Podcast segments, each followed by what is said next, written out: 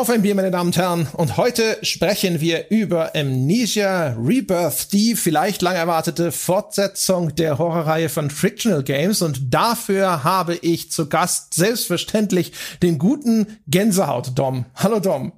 Hallöchen. Und wir haben zu Gast außerdem die gute Elena Schulz. Das ist eine Redakteurin von der GameStar. Hallo Elena. Hallo. Ich habe dich vorher gar nicht gefragt, ob du auch ein Bier mittrinkst. Ich äh, habe vorhin gerade panisch dran gedacht, dass ich gerade jetzt kein Bier bei mir habe. Ich habe vorhin aber ein helles getrunken beim Abendessen. Ich hoffe, das zählt. Jetzt habe ich halt nur noch Wasser. Ich bin quasi jetzt äh, am Außennüchtern schon für den Podcast. okay, jetzt können wir gerade so durchgehen lassen. Was hast du denn getrunken? So, keine Ahnung, dieses normale, das ist Chiemseer Helle, das ist so, was in München jeder trinkt. Ja, Chiemseer, ja, das ist, das ist das ist so, das sieht immer aus wie Tegernseher und ist dann was anderes. Ich weiß aber gar nicht, ob die unterschiedlich schmecken. Ja. Ganz leicht. Vielleicht kann ich muss ich muss gestehen, ich trinke meistens helles und äh, kenne mich viel zu schlecht aus und äh, brauche da mal, glaube ich, einen Kurs vom lieben Kollegen Phil Elsner, der ja ein äh, Bierkonnoisseur ist und äh, ab und zu mal interessantes Bier dann mitbringt, wo man dann eine Menge lernen kann und sich bisschen schämt, dass man so wenig Ahnung hat. Ja, genau. Ja, mal den, äh, bei dem Biergourmand in der Redaktion vorbeischauen Tipps geben lassen. Aber das ist auf jeden Fall, das, das lassen wir durchgehen. Ja, damit bist du quasi für diesen Podcast qualifiziert. Es ist schön, dass wir nicht an dieser Stelle schon abbrechen müssen. Dom, wie sieht's denn bei dir aus? Ja, ich habe jetzt gerade dieses Gefühl, was ich zuletzt hatte in der neunten Klasse beim Überraschungsvokabeltest. Äh, ich habe nämlich tatsächlich gar nicht realisiert, dass wir jetzt hier mit Getränken an den Start gehen sollen. Ist aber auch gar nicht schlimm, denn ich kann nämlich meine Bierabwesenheit direkt klug begründen mit einer Begründung, von dem die Menschen da draußen denken werden, Mensch, zum Glück ist er nüchtern geblieben, denn nach dieser Aufnahme werde ich weiter an meinen äh, Notizen und Spielstunden sitzen für ein Spiel, über das wir morgen sprechen werden. Und äh, also am heutigen Tag der Aufzeichnung der Tag danach. Und da muss ich natürlich einen absolut frischen Geist haben. Das geht gar nicht anders. Deswegen enthaltsame ich mich heute dem Alkoholgenuss und sitze hier mit einem wunderbaren Wasser aus Berliner Altbauleitung. Na gut, ja. also was da wahrscheinlich noch an Schwermetall drin ist oder sowas, da hättest du vielleicht besser Bier getrunken. Eben, Drogen, Kondome, Schwermetall, alles. um Gottes Willen. Vielleicht solltest du doch mal so ein Sieb in deinem Apfel, äh, Wasserhahn installieren. ja. Ja, sehr schön. Ja, dann, wenn hier quasi die Askese ausgebrochen ist, dann bin ich hier, werde ich mal ganz verschämt und heimlich hier trotzdem ein Bier trinken. Hab wir nämlich vom lieben Benjamin habe ich ein Bier zugeschickt bekommen. Und zwar ist es ein Warte mal, was, verdammt nochmal, was davon ist der Name des Biers? Ah, es ist ein Milkshake, ein Milkshake Double IPA. Und es ist von High Joe Brewing anscheinend und dann steht da auch noch Lost River Brewing drauf und ich weiß nicht warum. Das eine scheint die Firma zu sein, das andere scheint der Name des Biers zu sein und warum dann noch eine dritte Ankündigung auf dieser Flasche vermerkt ist, das weiß ich nicht. Na gut, dann werde ich das, oh Gott, 8,2 Prozent, na toll. Ah, ja, ja, dann ja, ja, äh, muss Elena heute übernehmen. Weil wie gesagt, ich habe hier dieses Altbauwasser, da kannst du auch nichts drauf geben, deswegen.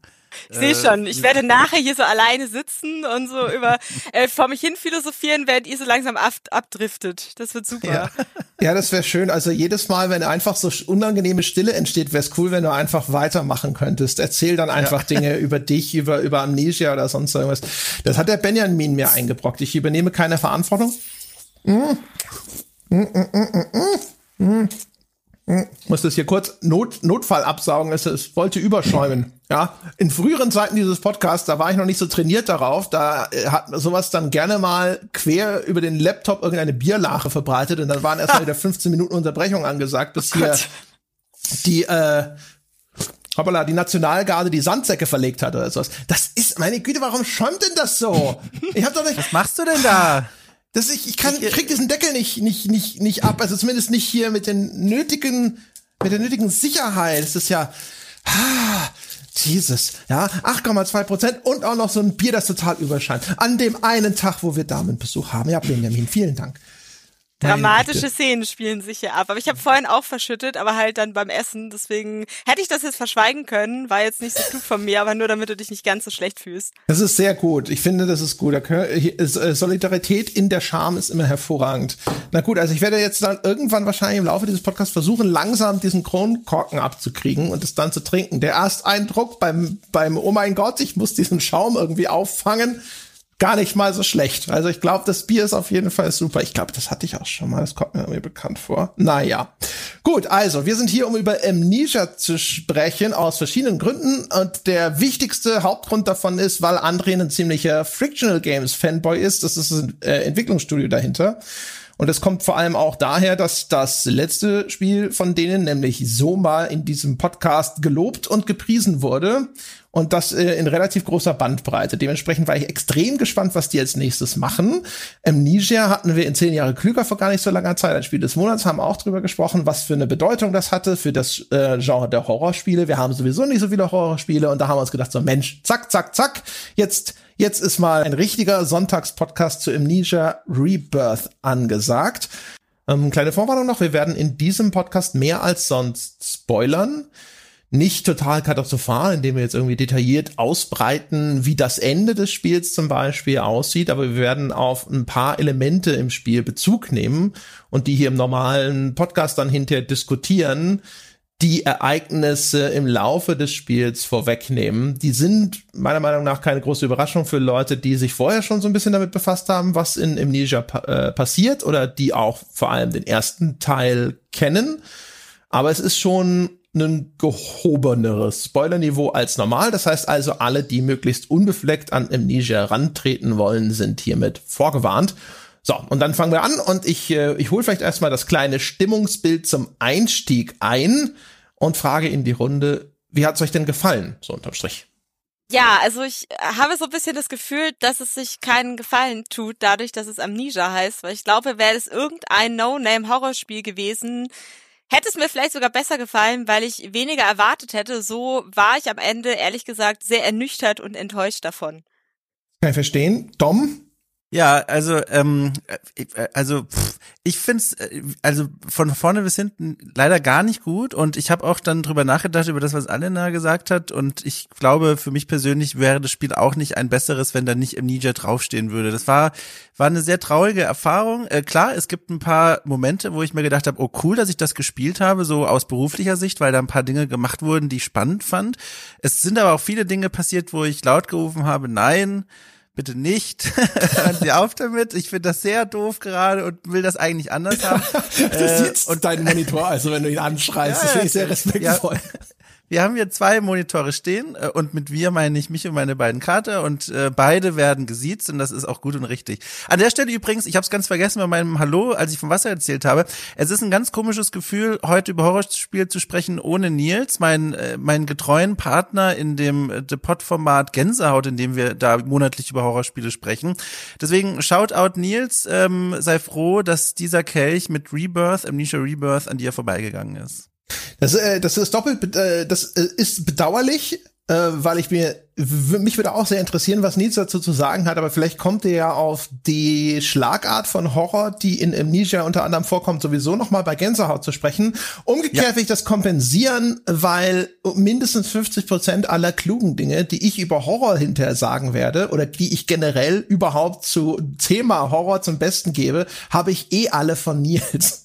weil Nils und ich haben ja äh, früher ein paar Jahre bei Krawall zusammengearbeitet und äh, der Nils hat ja Film studiert und äh, eben dabei auch mit einem Schwerpunkt auf Horror- und Splatterfilme. Und ich habe damals so viel von Nils gelernt über eben den Horrorfilm und wie das alles funktioniert und sowas. Und das papper ich jetzt natürlich hinterher alles nach und wirke total intelligent. Ja, schön. Ich habe auch viel schon von ihm lernen dürfen. Es ist ein sehr schönes Format und äh, konnte da auch ein paar Einblicke, die ich da durch ihn schon in dieses Genre erhalten habe, auf äh, meine mein Privatvergnügen mit Amnesia Rebirth anwenden. Und wie gesagt, was da unten bei rauskam, hat mir nicht gefallen. Um eines noch da hinzuzufügen, das ist besonders schade, weil äh, neben Soma mochte ich auch das erste Amnesia wirklich sehr. Wir haben es in dem besagten Gänsehaut-Format damals vor einigen Monaten schon äh, eingehend analysiert und für gut befunden. Und es hat mir auch privat unheimlich viel Spaß gemacht. Und umso trauriger war ich dann, als ich dieses Spiel da gespielt habe und mich durchgeschleppt habe und mir wirklich am Ende gedacht habe, Mann, Mann, Mann, Mann, Mann. Nee, nee, nee, nee, nee. Hm. Gut, also naja, das wird heute dann wohl eher so ein Trauerchor, weil ich äh, war eigentlich auch enttäuscht von dem Spiel. Hatte hohe Hoffnungen, äh, eben aus den Gründen, also insbesondere, ne, ist jetzt wieder von Frictional Games, es gab ja zwischendrin schon das Amnesia Machine for Pigs Das war aber nicht von denen selbst, das hatten sie ja vergeben an The Chinese Room, wo ich übrigens damals auch Riesenhoffnung hatte. Also The Chinese Room ist ja eigentlich auch, ne, die Entwickler von Dia Esther gewesen damals und ich mir gedacht, so Mensch, das ist ja fantastisch, eine Kooperation zwischen zwei der Indie-Studios, die zumindest nach gemessen an ihren Bekannten oder ihren Erstlingswerken ich sehr geschätzt habe. Da habe ich auch gedacht, Wunder, was dabei rauskommen könnte. Und das war auch schon so eine leichte Enttäuschung. Wobei das Machine for Pigs hatte schon so seine Highlights. Und das hat glücklicherweise im Amnesia Rebirth, finde ich auch. Es ist schon ein interessantes Spiel, um drüber zu sprechen, auch wenn das Fazit jetzt nicht wahnsinnig positiv ausfällt. Und es geht ja schon damit los. Ähm, vielleicht mal zur Einordnung für die Leute, die jetzt gar nicht wissen, was sie mit Amnesia anfangen sollen. Das sind äh, Horrorspiele aus der Ego-Perspektive. Und im ersten Amnesia, das ist bekannt dafür, man ist ein völlig entmächtigter Spieler, man kann da nur weglaufen, da gibt es keine offensiven Möglichkeiten, man kann da nicht kämpfen. Und der Vorsatz vom ersten Amnesia war es zu sagen, wir machen ein Horrorspiel, das die Angst vor dem Dunkeln einfangen soll. Und das haben sie echt ganz clever gemacht, eben durch diese Figur, die nichts machen kann, außer zu flüchten.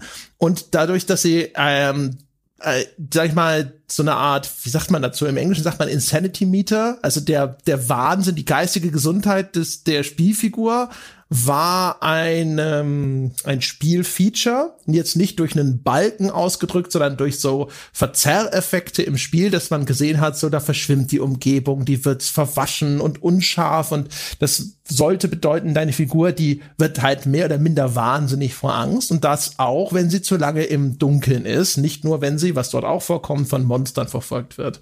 Und diese Kombination, dass du unter Druck gesetzt bist, wenn du zu lange im Dunkeln bist, du wurdest in dem Spiel in so einem alten Schloss von irgendwelchen Monstern verfolgt und du konntest eben nur weglaufen und dich verstecken.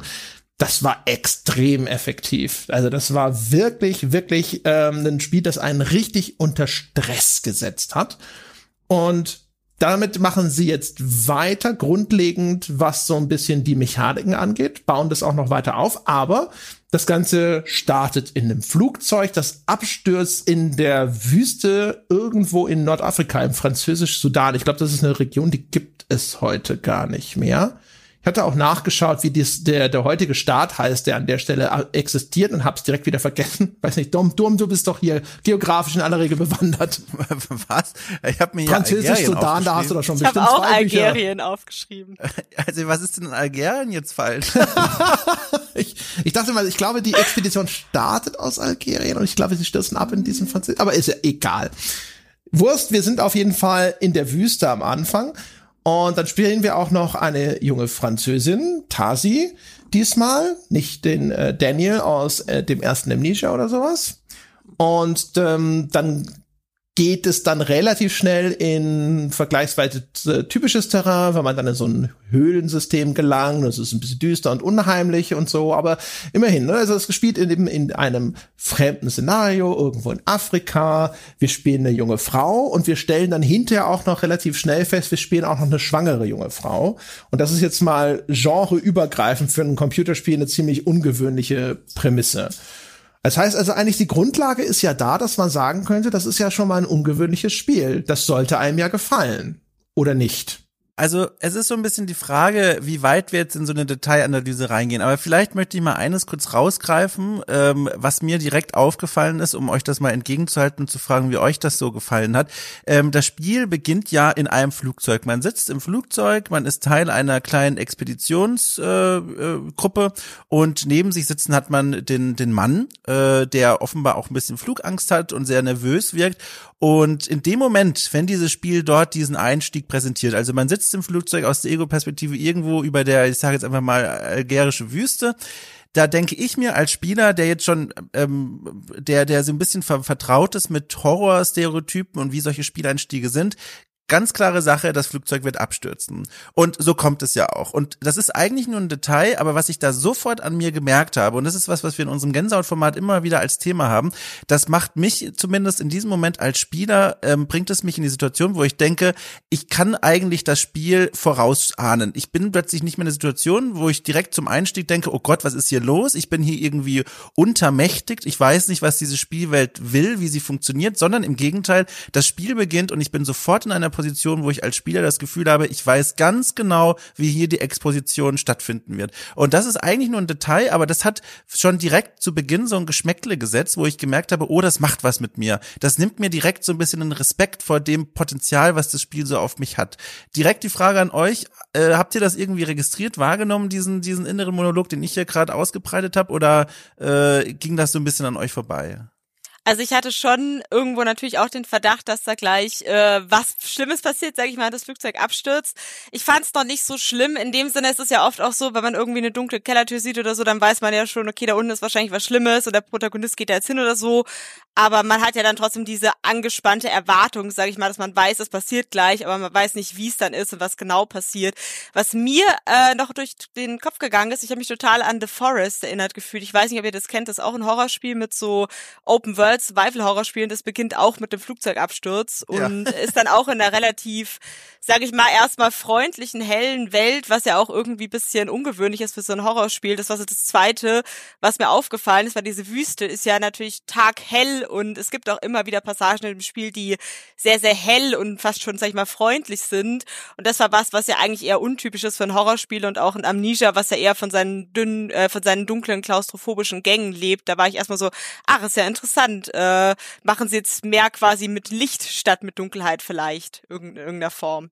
Ja, ich habe sofort an den Ansch äh, Spieleinstieg von Bioshock denken müssen der ja eigentlich äh, auch ganz genauso funktioniert. Also auch da, man sieht ja hier im Flugzeug auch, da nimmt die Figur, man ist schon in der Ego-Perspektive, die nimmt Dinge in die Hand, da gibt's ein Gespräch dann eben mit hier dem Partner von der Tasi, also dem Salim und sowas. Das ist halt so ein bisschen Exposition. Man denkt sich, ah, mal gucken schon mal, schon mal äh, die Augen offen halten. Vielleicht gibt's da auch irgendwelche Sachen, die später irgendeine Relevanz entfalten, damit ich mich schlau fühlen kann, weil ich das entdeckt habe dem war ehrlich gesagt nicht so oder ich habe es nicht entdeckt und war nicht so schlau, wie ich gehofft habe.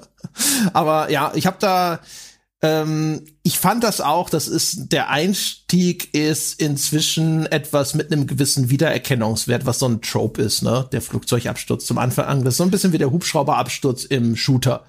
Ja, irgendein Militärhelikopter, der abgeschossen wird und jetzt bist du hinter den feindlichen Linien. Das ist so der typische Trope für irgendwelche Militärshooter und hier hatten wir halt das Ding. Aber danach war ich ehrlich gesagt sofort eher auch in dem Camp, das Elena beschrieben hat, dass ich gedacht habe, so, oh, ich habe nicht erwartet, dass das in einer gut ausgeleuchteten, hellen, freundlichen Umgebung startet, auch wenn dann natürlich relativ schnell klar wird, das ist nicht wirklich eine freundliche, sondern eine lebensfeindliche Umgebung, wo du sogar, wenn du dich lange in der Sonne aufhältst, deine Spielfigur dir signalisiert, äh, das ist sehr unangenehm, äh, das halte ich nicht lange aus. Und diese, das ist ja eine Umkehr, ne? In Amnesia musstest du das Dunkel vermeiden und jetzt startet dieses Amnesia Rebirth und sagt dir, du sollst die Sonne vermeiden. Das fand ich schon einen ganz netten Kniff, auch wenn das wirklich nur fünf Minuten quasi zum Einstieg sind. Ich fand es fast bisschen schade, dass sie es nicht, äh, dass sie nicht mehr über dieses Umgedrehte gegangen sind, weil irgendwie, ich glaube, danach ist es ja nie wieder so, dass man das Licht und die Hitze meiden muss. Ich bin da tatsächlich ehrlich gesagt ganz froh darum, auch wenn ich mir das so ein bisschen aus so Innovationsgründen gewünscht hätte, dass man mal überlegt hätte als Entwicklerteam, huch, wie können wir dann diese Formel da umdrehen und das Ganze mal im Licht abspielen lassen, man muss ins Dunkel gehen. Auf der anderen Seite äh, verliert dann oder würde dann so ein Spiel wie Amnesia, egal welcher Teil, einen ganz wesentlichen Teil seines Reizes für mich verlieren, was dieses dieses Franchise für mich so kultiviert hat.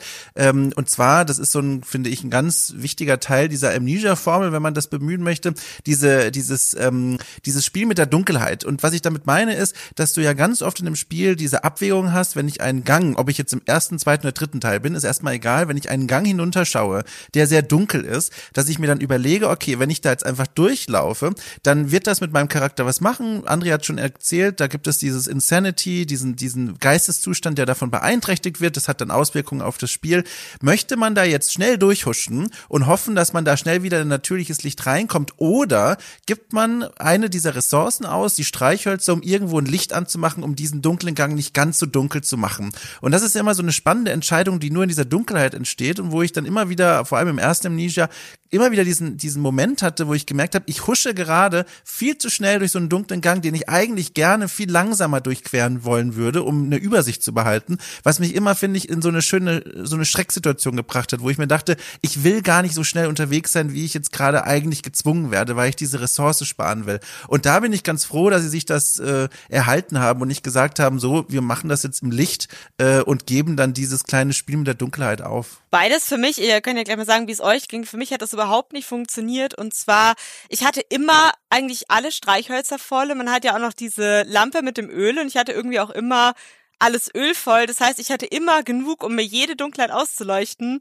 Und wenn man sozusagen im Dunkeln kein Streichholz nutzt, dann sieht man plötzlich alles auch richtig gut, weil dann kriegt man irgendwie so eine komische, wie so eine Nachtsicht fast schon. Und ich hatte immer das Gefühl, dass man mit dieser Nachtsicht, gerade wenn man irgendwo schnell durchgeht, auch problemlos eigentlich alles erkennen kann. Und ich habe dann mal bewusst länger mal keine Streichhölzer genutzt, obwohl ich so viele hatte.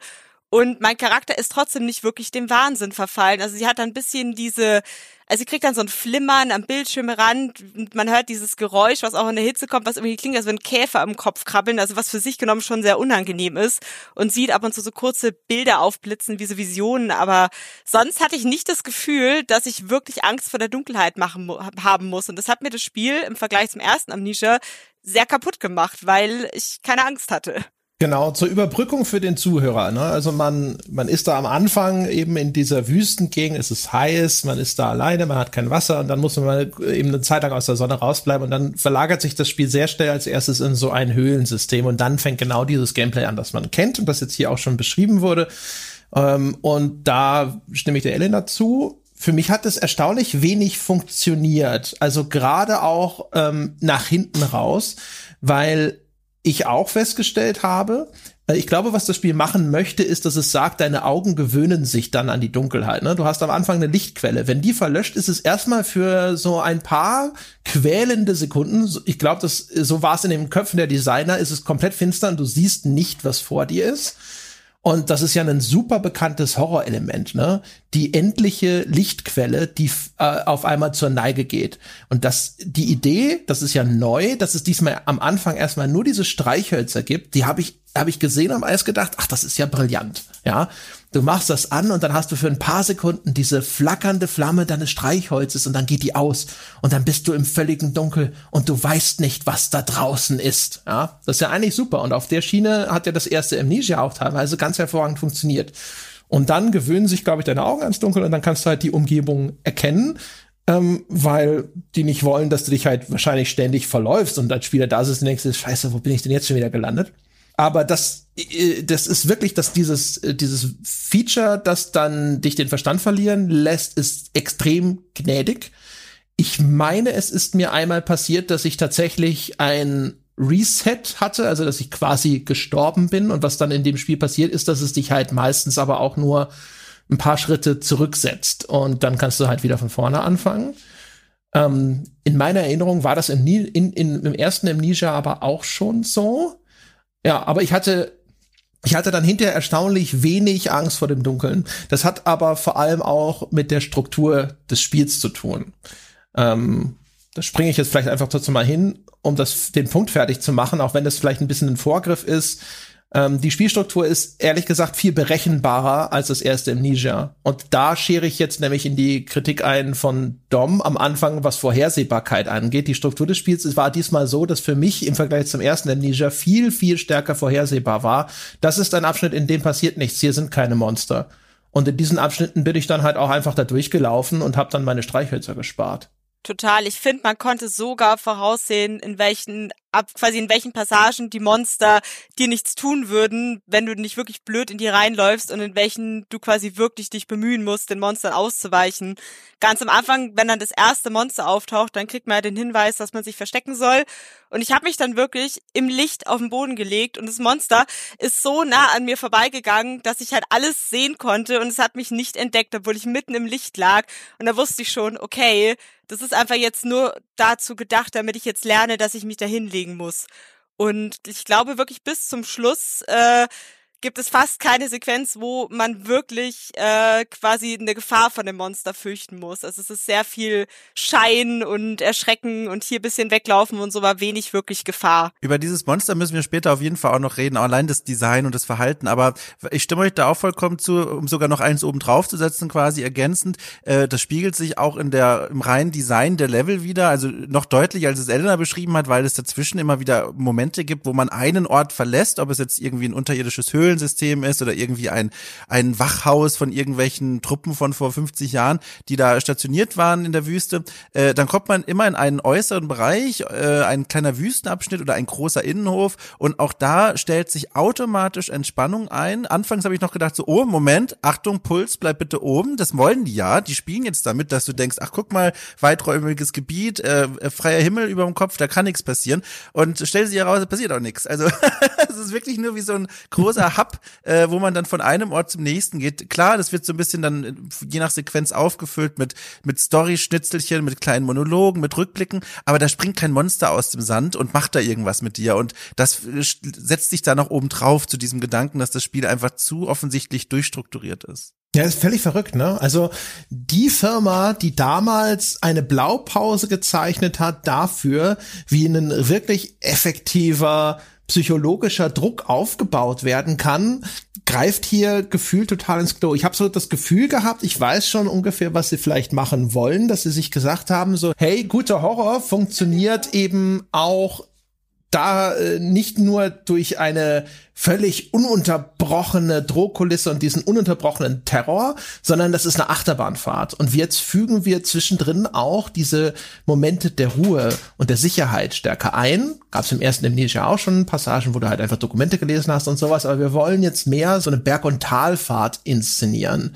Aber ich habe das Gefühl, dass die das viel zu sehr wirklich so reißbrettartig jetzt durchinszeniert haben und diese Struktur auch einfach viel zu schlecht versteckt haben. Weil mir ging es wie Dom. Am Anfang habe ich noch gedacht, so, ich traue dem Braten nicht. Ich bin jetzt auch ja. hier angespannt in Situationen, die friedlich wirken, aber dann nach hinten raus, dann war ich konditioniert und dann äh, habe ich gelernt, nee, die meinen das ernst, hier passiert jetzt nichts. Und ich ahne auch einen Grund zu kennen, äh, warum diese Struktur so krass da durchgehalten wird, denn ich glaube, das Spiel braucht viel Platz und viele ruhige Orte, um die Story zu erzählen. Denn die Story ist nicht eine einfache, in der nur ein roter Faden verfolgt wird, sondern im Grunde sind es drei Fäden. Also es beginnt mit diesem Flugzeugabsturz, dass man der eigenen Gruppe erstmal hinterher suchen muss. Wo sind denn alle? Man findet nicht wirklich Leichen. Wo sind denn alle hin? Äh, warum ist man die einzige Überlebende?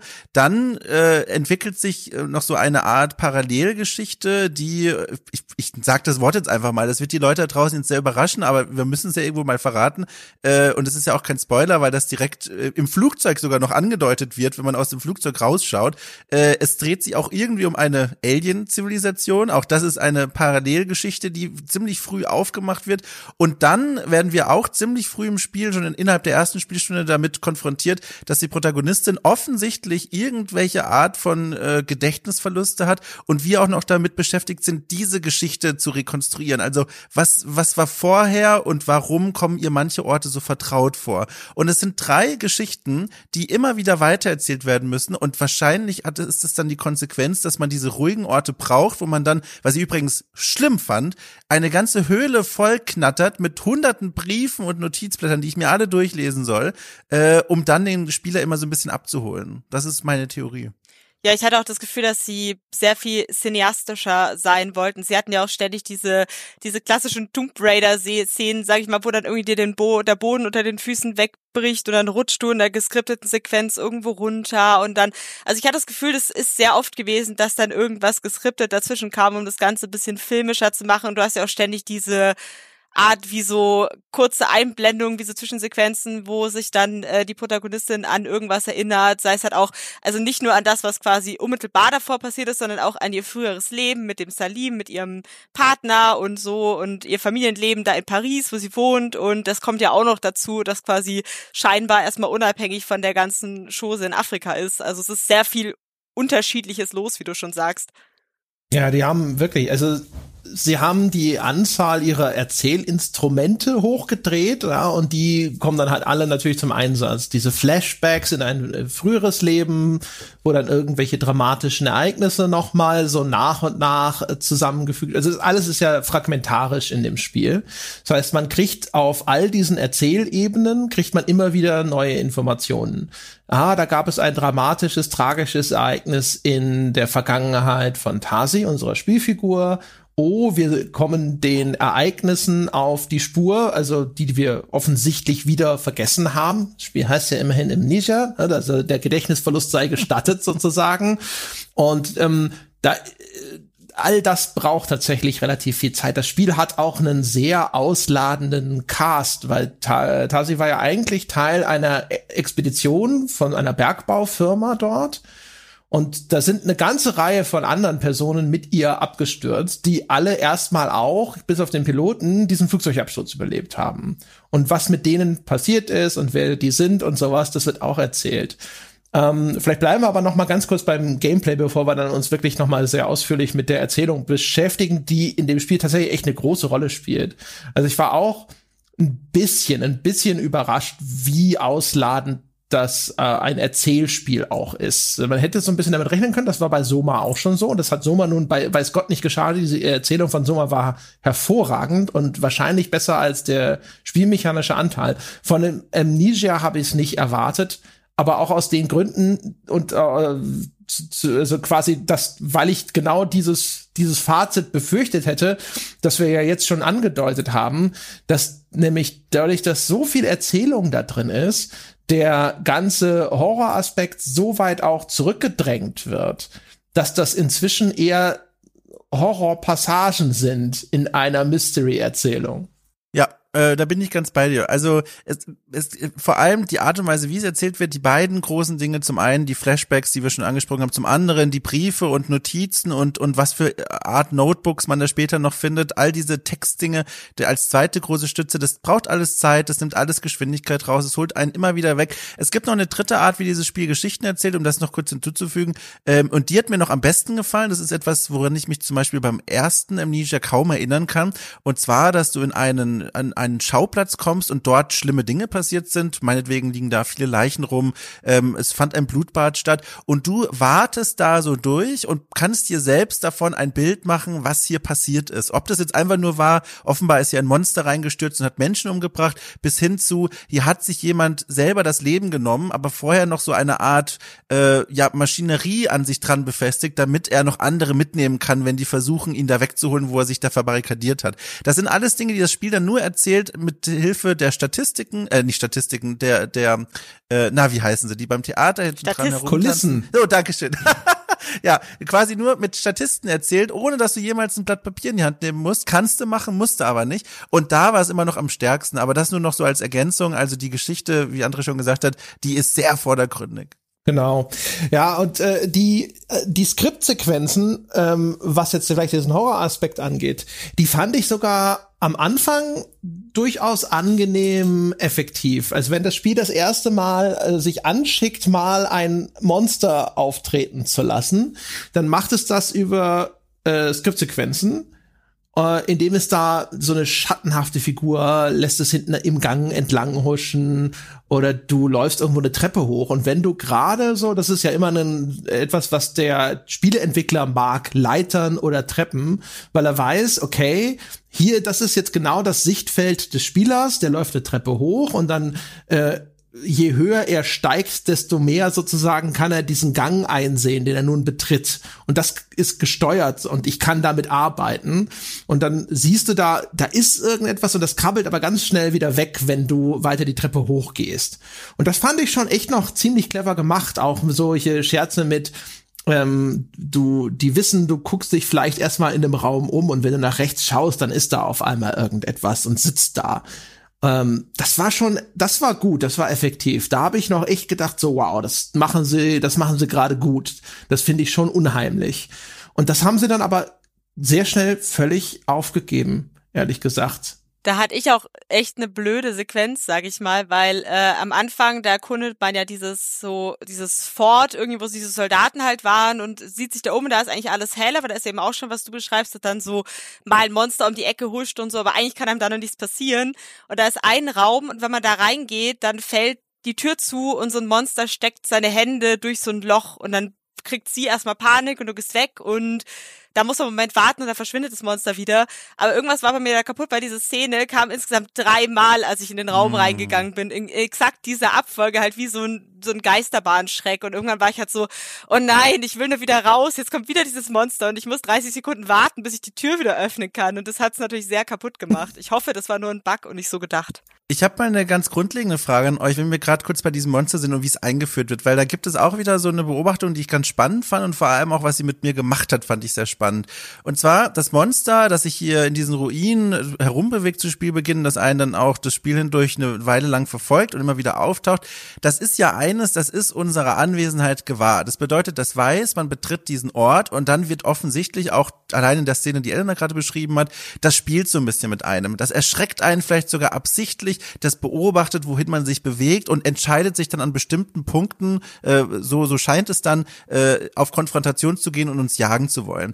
Und das, finde ich, hat bei mir, das ist ein ganz subjektiver Eindruck, eine ganz andere und zwar eine schwächere Wirkung gehabt als die Monster im ersten Amnesia, die relativ ahnungslos durch dieses Anwesen irren und so vielleicht irgendwo im hintersten Hinterkopf wissen, da ist jemand, der hier nicht sein soll, aber im Grunde keine Ahnung haben, wo man selbst ist. Und die immer, über die man dann selber als Spieler mal so ein bisschen stolpert und die stolpern quasi zurück und dann erschreckt man sich zu Tode und denkt sich, ach du liebe Zeit, da ist es wieder. Ich muss mich jetzt hier ganz schnell verstecken und warten, bis es weiterläuft. Das hat für mich eine komplett andere und zwar eine bessere Qualität als dieses, dieses Monster weiß schon, dass ich da bin und fängt jetzt an mit mir zu spielen. Das habe ich ich bei mir beobachten. Ich will da nicht zu viel von später vorwegnehmen, aber ich habe generell das Gefühl, dass das Spiel sehr oft seine Monster entzaubert hat. Zum einen, weil es, weil es sie wirklich sehr früh zeigt und zum anderen, weil es immer wieder im Rahmen der Story Verknüpfungen zu diesen Monstern herstellt, die dafür sorgen, dass sie für mich nicht mehr diesen andersartigen Schrecken hatten irgendwo. Mhm. Und das war, glaube ich, damit hat sich's auch keinen Gefallen getan. Ja, also aus so einer reinen, wie effektiv ist der Horror? Also wenn man von einem Horrorspiel erwartet, dass es einen ängstigt. Und das ist ja, glaube ich, schon zumindest etwas, mit dem ein äh, nicht unerheblicher Teil des Publikums an so ein Horrorspiel vielleicht rangeht. Dann haben sie, finde ich, sehr viele falsche Entscheidungen getroffen. Äh, ich glaube, die waren insofern nicht falsch, dass ich die Vermutung habe, dass das zu einem erheblichen Teil auch einfach vorsätzlich war, dass sie das äh, absichtlich vielleicht entweder ihren Schwerpunkt einfach nur verlagert haben oder vielleicht sogar absichtlich den Horror ein bisschen entschärft haben. Aber da gibt's eine ganze Reihe davon.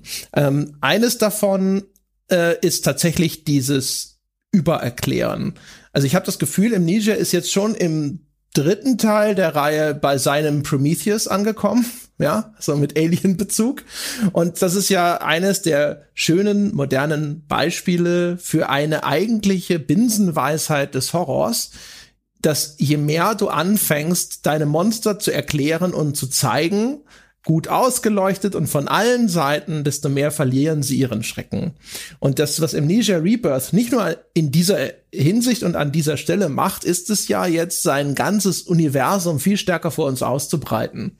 Ähm, leicht Bezugnahme, Schrägstrich, wenn man das so lesen will, Spoiler in Richtung Amnesia 1. Auch in Amnesia 1 geht es ja schon um so eine Art Paralleldimension, wo diese Schrecken auch im ersten Teil herkommen. Und die wird uns jetzt hier im zweiten Teil erheblich deutlicher vor Augen geführt und auch erklärt. Was ist das grob für eine Welt? Was sind das dort für Menschen oder Geschöpfe, die dort leben? Was verfolgen die grob für Ziele? Was haben die sogar grob für eine soziale Organisation? Ne? Was für eine Regierungsform und so weiter? Und ähm, das ist eigentlich ein kapitaler Fehler, den man heutzutage leicht vermeiden kann, weil es entzaubert so viel. All der Schrecken, der normalerweise sich in deinem Kopf abspielt, weil das sind, das sind, also im ersten war da einfach nur dieses unbekannte und auch unbegreifliche Ding, dessen Motivation dir nicht klar war. Du weißt nicht mal genau, was das Monster in dem Ninja 1 mit dir anstellt, wenn es dich erwischt. Du weißt nur, das willst du nicht. Und äh, das haben sie ganz stark aufgebrochen. Auch zum Beispiel in Amnesia 1. Da gibt es legendäre Screenshots, wo Leute in der Engine des Spiels später Screenshots von diesem Monster gemacht haben, wie es denn eigentlich aussieht. Und es sieht völlig lächerlich aus völlig lächerlich, wenn das gut ausgeleuchtet ist. So wie halt auch zum Beispiel, jetzt sage ich mal, der Gummianzug vom Alien aus dem ersten Alien, wenn du den einfach nur irgendwo in eine gut ausgeleuchtete Halle stellst und ein Foto davon machst, das funktioniert, weil das ständig in irgendwelchen tiefen Schatten absäuft und man, äh, keine Ahnung, einen halben Kübel Glibber drüber gekippt hat. Und äh, bei Amnesia ist es auch so, wenn du das Monster siehst, du siehst das nicht wirklich, weil sofort dieser Verzerreffekt einsetzt, der den einsetzenden Wahnsinn deiner Figur auch und den, oder den Schrecken ja, den puren Terror dieses Anblicks symbolisieren soll. Und das haben die auch aufgegeben. Hier gibt es sogar Cutscenes, wo dir diese Monster in Großaufnahme als Porträtfoto sozusagen gezeigt werden. Und das sind Sachen, wo ich denke, also entweder sie haben nicht verstanden, wie ihr eigenes Spiel funktioniert, oder das ist Vorsatz, weil sie keine, weiß ich nicht, weil sie halt einfach den Horror vielleicht auch ein Stück zurückdrehen wollten. Und jetzt komme ich zu dem, was Dom gesagt hat, weil da stimme ich nämlich auch zu und das schlägt die gleiche Kerbe. Auch die Dynamik dieser Begegnungen ist halt runtergefahren. Das Monster aus Amnesia 1, man hat hinterher dann weil das Spiel aufgrund seines Erfolgs sehr viel analysiert wurde, wie das denn wirklich funktioniert, hat man schon rausgefunden, wie dieses Monster funktioniert. Aber wenn man das unbedarft und naiv gespielt hat, das war erratisch. Das war auf einmal da. Und es, äh, du, du warst ständig auch in Angst, dass dieses Monster irgendwo wieder um die Ecke kommen könnte, weil es so unberechenbar schien. Und das ist in diesem äh, Amnesia extrem viel weniger. Du hast eine viel, viel bessere Einschätzung dafür. Erstens, wo Monster generell zu erwarten sind und wenn ja, wie sie sich verhalten. Also äh, da kann man, glaube ich, dem kaum was hinzufügen. Ähm, ich finde, ich kann einfach nur noch mal ein Fragezeichen hinzufügen, dass ich wirklich nicht verstehen, verstanden habe, äh, warum dies so gelöst wurde. Also vom Design des Monsters, das auch, finde ich, nicht fremdartig genug wirkt, wenn man das schon so oft angucken darf, dass man sich dann ständig immer wieder erstaunt und fragt, mein Gott, was ist das für eine Kreatur? Weil auch das ist ja eine Form von Horror. Wenn wir mal an Dead Space denken, diese Viecher da mit diesen Tentakelköpfen, die da aus den, aus den, aus den Wänden hervorbrechen, die sieht man ja oft genug vor dem eigenen Visier. Selbst im ersten Dead Space, das noch am meisten Horror von all den drei Spielen dort ist. Äh, man sieht diese immer wieder und regelmäßig, aber die sehen einfach so entmenschlicht aus. Die haben noch eine ganz ferne Erinnerung an Menschen, aus denen sie mal hervorgegangen sind, aber die wirken ganz verstörend. Und wenn man die anguckt, kann man gar nicht fassen, was man da anguckt. Das ist einfach ein, ein Horror im wörtlichsten Sinne. Und hier haben die Wesen, denen man begegnet, eine große Ähnlichkeit mit Dingen, die man eh schon kennt. Und auch dieser Zauber geht dann da verloren. Ja, eben. Also es ist fast schon sehr generisch, sage ich mal, vom Design her. Und äh, dadurch, dass man eben auch dann immer diese sehr vorhersehbaren Begegnungen hat, äh, funktionieren die für mich leider gar nicht. Also das Einzige, was noch ein bisschen funktioniert hat, sind diese Flucht Fluchtsequenzen, wo man dann zum Beispiel äh, einen Gang lang geht und dann kommt das Monster, man muss in schneller, sehr schnell irgendwie Steine von der Tür wegräumen oder eine Stagge irgendwo rausbrechen und da durchkriechen. Aber das ist halt für mich keine Angst, sondern eher so eine Panik. Also die hättest du ja auch, wenn von hinten jetzt ein Bulldozer auf dich zurollt oder so. Das liegt ja nicht per se jetzt erstmal an den Monstern. Das sind übrigens äh, fantastische Beispiele, die habe ich die ganze Zeit hier vor mir stehen, habe überlegt, wann kann ich die denn bringen? Verrate ich damit zu viel? Jetzt hast du das schon gemacht, sehr gut. jetzt bin ich schon mal aus der Schusslinie. Aber dann kann ich das direkt aufgreifen, weil das sind jetzt, ohne die jetzt vielleicht noch näher zu erklären, du hast ja schon die wesentlichen Dinge genannt, das sind für mich die besten Momente gewesen, weil äh, da musst du wirklich auch als Spieler agieren und was machen außerhalb einer Cutscene, um dir einen Weg frei zu räumen und währenddessen wirst du gejagt und das kommt näher auf dich zu. Sowas schockiert natürlich ein, sowas stresst ein. Was dann aber passiert ist, ich habe ehrlich gesagt beide Sequenzen nicht geschafft, weil ich da geschrien habe. Das war einer der wenigen Momente, wo ich vor, vor Horror geschrien habe und nicht vor Ärgernis und habe es nicht hingekriegt. Dann wurde ich quasi getötet, keine Ahnung, Game Over. Und dann kam was, was mich äh, als als als nächstes total erstaunt hat. Mein Checkpoint, an dem ich laden durfte, der war nach dieser Sequenz. Das fand ich sehr interessant. Also zum einen ist es sicherlich gar nicht mal so doof, wenn man sich überlegt, okay, das Monster nutzt sich ab, wenn ich ständig dieselbe Sequenz wiederholen muss, um es endlich mal zu schaffen, weil dann hast du wirklich keine Angst mehr davor, weil dann versteht selbst dein, also das Reptilienhirn im Menschenhirn, dass das hier gerade wirklich nur so ein Computermonster ist. Auf der anderen Seite habe ich mich gefühlt, als hätte ich gerade gecheatet, als hätte ich ja gerade einen wesentlichen Teil des Spiels übersprungen, um einfach weiterzukommen.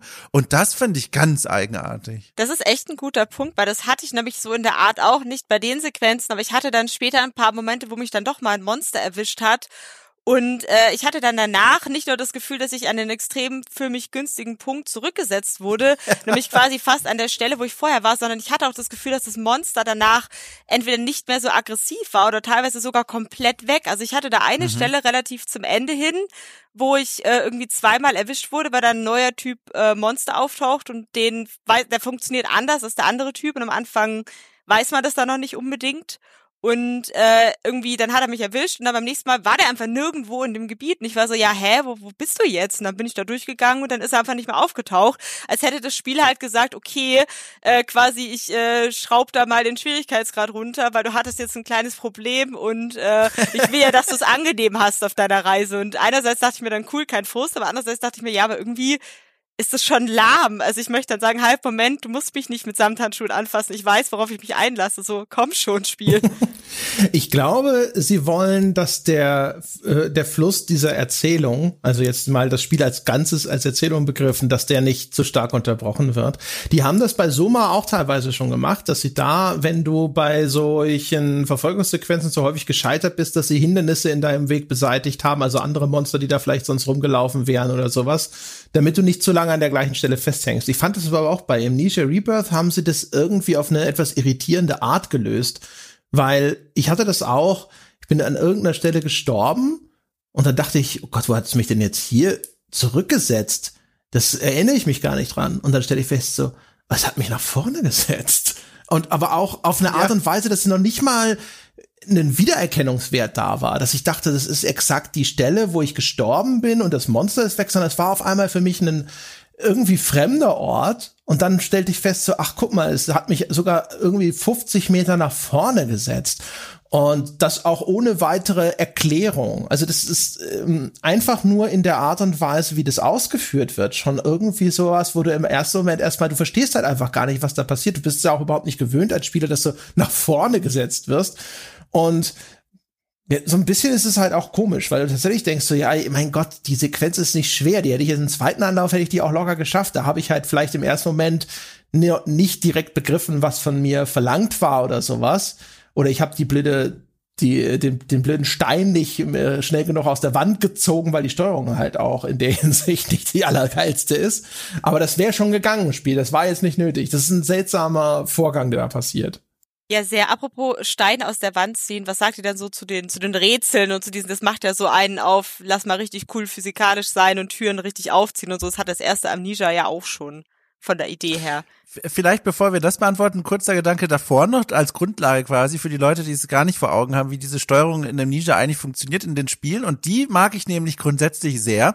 Die ist nämlich so, so schön physikbasiert. Das heißt, man ist ja in der Ego-Perspektive und wenn man da jetzt meinetwegen einen Stein auf einem Tisch liegen sieht, dann kann man den quasi anvisieren mit der Maus und dann wirklich in die Hand nehmen, zu sich ranzoomen, wegzoomen und den drehen und dann auch wegwerfen. Das ist so ein bisschen klonky und clunky und funktioniert jetzt nicht super flüssig, aber ich finde, das passte bisher immer ganz gut. Das gab mir mal ein schönes Gefühl. Vor allem, was ich ja geliebt habe, auch im ersten Ninja vor allem, Schubladen zu öffnen, Türen zu öffnen, an Dingen zu drehen, weil dann musst du richtig ackern. Also auch wenn ich jetzt bei Amnesia Rebirth zum Beispiel bleibe, da muss man für diese Schalterrätsel, über die wir bestimmt gleich sprechen werden, das ist ja ein wesentlicher Teil von diesem Spiel dann, äh, muss man dann oft Räder drehen. Und das heißt, du musst es anklicken. Dann mache ich mir hier schon Platz auf dem Tisch. Äh, die Tastatur muss ein Stück nach links, meine komische Soundbox hier muss nach rechts. Und dann fange ich an zu rödeln. Und dann ziehe ich diese diese Maus im Kreis und dann baue ich langsam diesen Druck auf und dann merke ich, da passiert was im Spiel. Und das finde ich richtig, richtig toll. Das fühlt sich schwer an, das fühlt sich massiv an.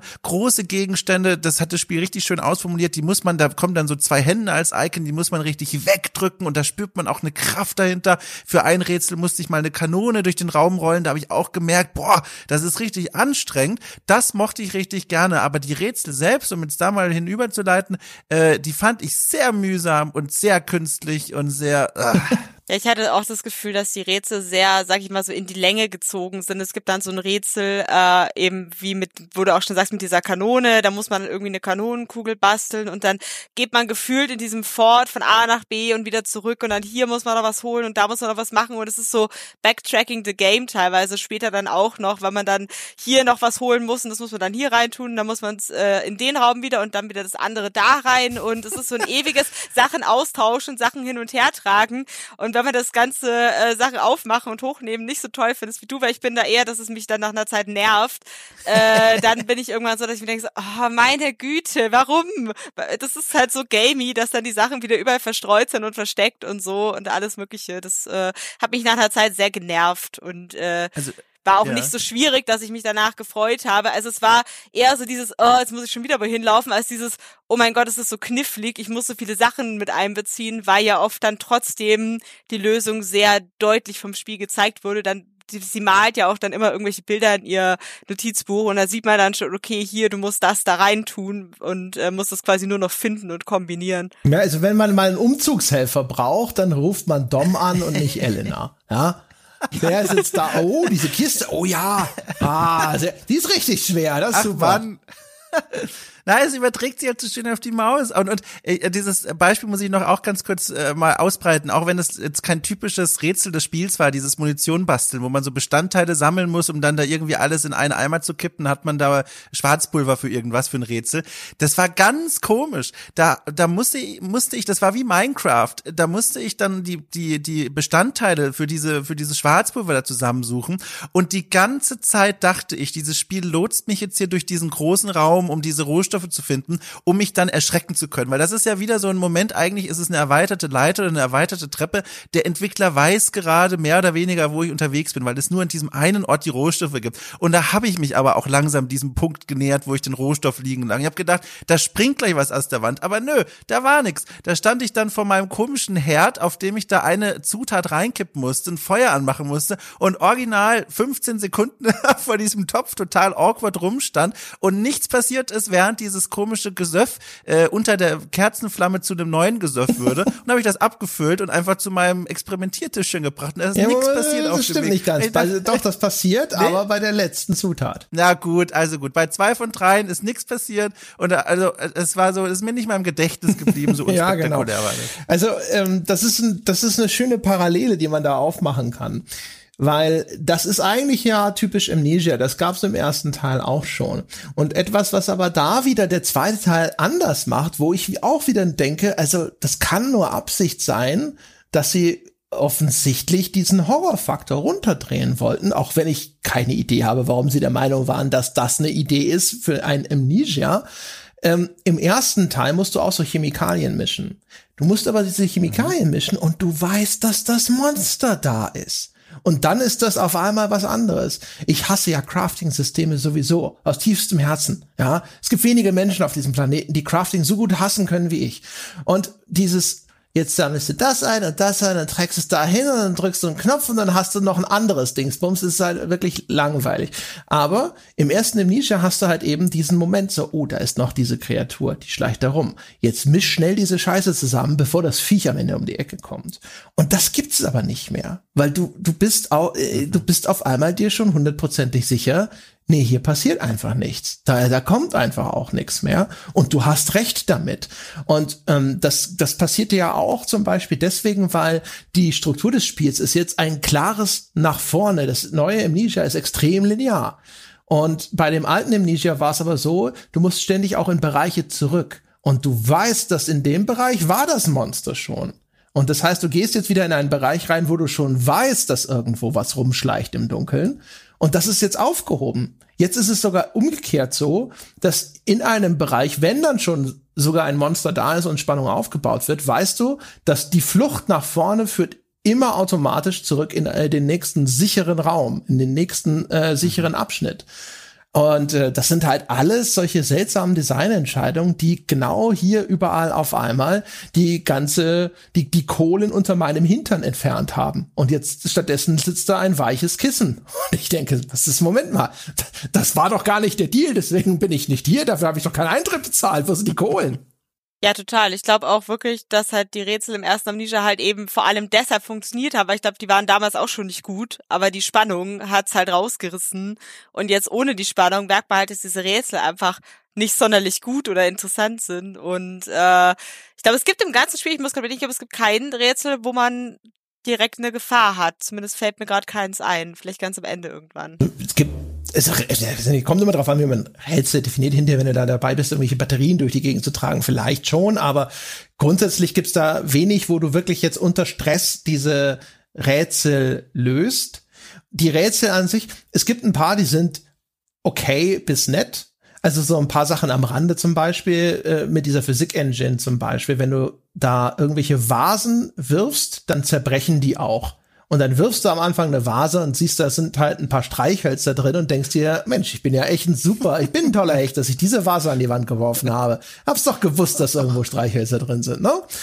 Ähm, sowas zum Beispiel, das fand ich, als mir das erstmal passiert ist, äh, fand ich das noch ganz nett, weil das halt eben mit dieser Physik so gekoppelt ist.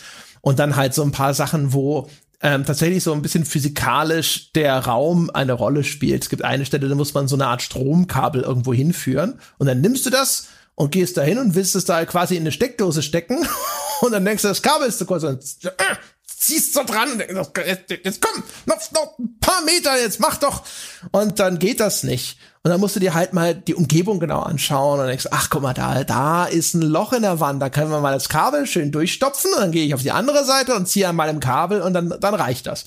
Und das ist jetzt nicht komplex und das ist nichts, wo du jetzt irgendwie denkst, jetzt gehe ich aber morgen mal zum Mensa und lass mir bescheinigen, dass ich zu den intelligentesten Leuten in der Welt gehöre. Aber ähm, das ist schon ganz knuffig. Das ist ein schöner, netter, äh, sag ich mal, so, so, so, ein, so ein bisschen, ne, so das kleine Salz in der Suppe, so eine nette Abwechslung zwischendrin. Das gefiel mir schon. Mir gefielen vor allem die aufwendigen Sachen weniger, wo sie sagen, jetzt gehst du mal dahin und drehst hier an dem Schalter und dann machst du das und dann kriegst du hier das blaue Ding und dann kriegst du das und dann jetzt leuchtet es und jetzt trägst es zurück und schraubst es da rein und dann geht auf einmal irgendwas. Das sind die schlimmsten. Also diese kleinen Rätsel, die du gerade beschrieben hast, die habe ich sehr genossen. Äh, zum einen natürlich Abwechslung, das ist cool. Zum anderen, die ergeben sich aus der Logik der Spielwelt. Alleine schon, weil die Entwickler sich da sichtler, äh, sichtbar Mühe geben, äh, glaubwürdige Räume, ich wage es ja kaum auszusprechen, glaubwürdige Räume zu schaffen. Das heißt, du kommst irgendwo rein, dann findest du da Notizen in Schubladen. Du solltest das Gefühl bekommen, hier wurde gelebt. Egal, ob das jetzt Aliens waren oder Menschen, hier wurde gelebt. Hier gab es einen Alltag, die Leute haben Sachen in den Schubladen gesteckt. Super cool. Kannst du wieder finden und dir durchlesen. Das auf der einen Seite und in diese Seite spielen auch diese Rätsel, die du gerade angesprochen hast, mit rein. Dieses hier Loch in der Wand, äh, Kabel durchführen, total cool. Auf der anderen Seite und ich ertrage es einfach nicht mehr, diese Art von Rätseln zu sehen, wenn du in einen Raum kommst, am besten noch antik, irgendwie mystisch, vorzeitlich, keine Ahnung, dass dann ein riesengroßer Raum vor dir ist, der einfach nur ein Schalterrätsel ist. Ich krieg das große Kotzen im Kreis. Ich kann es nicht mehr anders sagen, weil das ist einfach, das ist so gamey und das ist auch immer so anstrengend und auch nicht spannend. Das ist nicht cool. Ich kenne niemanden und ich möchte auch niemanden kennen, der in diese Räume reingeht und sich denkt, geil, es ist genau, was ich mir gewünscht habe, ein Schalterrätsel, das 100 Quadratmeter groß ist, wo ich für die kleinsten Versuch, wenn ich einfach nur was ausprobieren möchte, einen kompletten Dom durchlaufen muss, um an einem Rad zu drehen und zu schauen, ob das was gebracht hat. Ich verstehe es nicht. Es macht, finde ich, auf einer Spiel spielmechanischen Ebene keinen Spaß, mir zumindest nicht. Und auf der anderen Seite ist das einfach der totale Bruch mit der Logik einer Spielwelt, weil es keinen Sinn ergibt. Es macht keinen Sinn, dass sowas gebaut wurde. Und wenn ein Spiel, mein Gott, wenn es The Witness ist, dann ist mir das egal. Das ist ja einfach nur ein Puzzle mit einer 3D-Engine, da können die machen, was sie wollen. Aber wenn sie mir vorher fünf Stunden meines Lebens abgesaugt haben, um mir klar diese Welt ist eine echte, hier haben Menschen gelebt, hier gab es einen Alltag, hier gab es Schubladen mit Papieren drin, dann möchte ich nicht im nächsten Raum in eine Welt reinkommen, die ein einziges Schalterrätsel ist und nur zu dem Zweck gebaut wurde, dass ein Spieler im Jahr 2020 an einem Rädchen dreht. das hat mich so genervt und aufgeregt. Ich verstehe nicht, warum man das noch macht. So. Jetzt muss ein bisschen Beschäftigungstherapie da. Und ich glaube, es ist halt eben diese komplette Unglaubwürdigkeit, die dann stört. Und dass es halt eben oft auch nicht sonderlich schwierig ist, sondern eben dieses, ich sehe schon, was ich machen muss, aber ich sehe, ja, dass ich es zehn Minuten lang machen muss und rumlaufen und Sachen ausprobieren, weil es anders nicht geht, wenn irgendwo ein Hinweis ist. Und dann denkst du so, oh, jetzt bin ich hier wieder eine Weile beschäftigt und es ist ja nicht mal das Monster da. Also es ist einfach nur quasi, okay, ich weiß jetzt die nächste Viertelstunde darf ich mich jetzt hier ein bisschen austoben. Ja, also. Im Freizeitpark. Ja, nee, also das ist auch was genau. Also auch gerade, ich weiß genau, welches Rätsel Dom meint. Äh, da rennst du auch noch ja. zwischen so, so blöden äh, Rädern hin und her, die du drehen musst die ganze Zeit. Und denkst dir so, alles klar. Ja. Und vor allem, du drehst das erste Rad und dann weißt du auch schon, was das zweite Rad macht. Weil es, sind, es ist ein Mechanismus, der aus drei Teilen bestimmt besteht. Aber du weißt nicht, welches Teil dieses andere Rad dreht. Und du rennst dann nur hin, um festzustellen, welches von diesen dreien dreht jetzt der da drüben. Das ist nämlich nicht intuitiv feststellbar. Und dann so, ach, der, der schon richtig ist, mhm. okay. Dann gehe ich wohl doch noch mal eins weiter. Also noch mal hier 50 Meter quer durch den Raum, um das andere Rad zu drehen. Meine Güte, ja. Äh, äh, eine und alle hatten viel Spaß und klatschten in die Hände. Ja, das verstehe ich einfach nicht. Es, man sieht es halt auch ganz oft bei diesen, wenn Spiele solche antiken Welten aufbauen, dann hat man das ja ganz oft, also auch Tomb Raider das letzte, was ich da geweint habe, als ich da in eine Ruine reingekommen bin und wusste, das ist ein einziges Schalterrätsel, um hier auch einfach nur durchzukommen. Und das war in dem Spiel jetzt auch so. Und es scheint so, das spielt halt bei vielen Köpfen da einfach mit rein, dass man sich denkt, oh klar, antike Kultur, die haben ganz normal so den Raum durchquert, indem sie diese Schalterrätsel gelöst haben, weil die einfach super klug waren alle und Zeit hatten. Aber auch wenn du zu diesen Aliens kommst, über die wir jetzt schon viel am Rande gesprochen haben, da müssen wir gleich mal ein bisschen erklären, was sich dahinter eigentlich verbirgt, äh, ohne zu viel zu verraten. Aber auch da, wie umständlich diese Aliens ihre Türen verschraubt haben. Also da musst du dann irgendwelche Lichtreflexionen hinstellen mit so kleinen Gerätschaften. Und da denke ich mir, während ich da schreiend diese Lichtwinkel suche, so macht doch, also das ergibt keinen Sinn, dass das so gemacht ist. Und es macht mir keinen Spaß und das, ich fand's ganz schlimm und furchtbar. Vor allem. Ja, dem äh, kann ich dies Also vor allem so inhärente Logik dabei, ne? Die Aliens, also was man da umherträgt, ist ja quasi so der, das, der Wi-Fi-Strom oder wenn du so willst. Also die übertragen offensichtlich Energie ja. über eine Art Lichtstrahl. Aber dann muss ich trotzdem auch in der Alien-Welt hinter Kabel irgendwo hinspannen. Und ich denke mir so, was ist das? Ist das, das ist hier, ist, bin ich jetzt in der, in der Behörde oder so, wo, ne, wo sie bei uns mit den Computern aus den 90ern noch mit dem Röhrenmonitor arbeiten müssen, sind deswegen hier noch Kabel? Also das, das ist sehr merkwürdig. Und diese Geschichte ist natürlich auch wirklich so, du, du musst dann da irgendwelche komischen Kegel durch die Gegend schleppen, die, wenn sie in der Nähe, also von so einem Stromaggregat quasi sind, dann dauert Strom aufnehmen und es weiterleiten können. Und das ist auch eigentlich gesagt ein ziemlich blödes Rätsel, weil du weißt, das Spiel ist halt so linear, dass du meistens, du hast die Wahl zwischen zwei Orten. Du nimmst das Ding, trägst es vielleicht an den einen, weil er näher ist und du denkst, vielleicht muss ich nicht so weit laufen, passiert nichts, denkst dir, ah, scheiße, ist wohl eins weiter und dann trägst du es dahin und dann reicht es nicht und dann weißt du, ah, okay, und dann musst du halt noch zwei weitere von den Dingern finden und musst dann halt da diese Lichtbrücke nach vorne ausbauen. Aber das ist, das ist halt echt einfach wirklich nur Arbeit. Das ist nur Beschäftigung in dem Spiel, mhm. aber du sitzt nicht da und äh, empfindest irgendeine große Freude an der Ausführung einer Lösung, die du vor fünf Minuten schon sofort im ersten Moment durchschaut hast. Ja, das war wirklich das Problem, glaube ich, dass man sich halt nie klug fühlt, sondern immer nur das Gefühl hat, man ist halt der der Packesel, der jetzt äh, wieder ein bisschen Zeit rumkriegen muss. Also ich glaube, das Spiel dem hätte es auch nicht geschadet. Das dauert irgendwie so keine Ahnung so sechs bis zehn Stunden, je nachdem wie flott man ist. Das hätte, glaube ich, auch in fünf Stunden ganz gut funktioniert. Ja, durchaus. Also es hätte vor allem besser funktioniert, wenn es halt wie der erste Teil mehr, glaube ich, auf seine Stärken gesetzt hätte. Also da das, ich finde, man merkt schon in einigen Momenten, dass das nach wie vor funktioniert. Ne? Also ich es ja schon beschrieben. Ich finde zum Beispiel wirklich, wenn das erste Mal da dieses Monster vorgestellt wird, da kommst du da ja irgendwo rein, dann sitzt das auf einmal irgendwo auf so einem Dachbalken. Und das ist ja auch, wenn du, wenn du das erstmal siehst, erstmal so ganz still. Und erst wenn du dann dich entscheidest, jetzt zu sagen, dann gehe ich jetzt weiter trotzdem in diesen Raum rein, dann wird das richtig, dann wird das quasi aktiviert.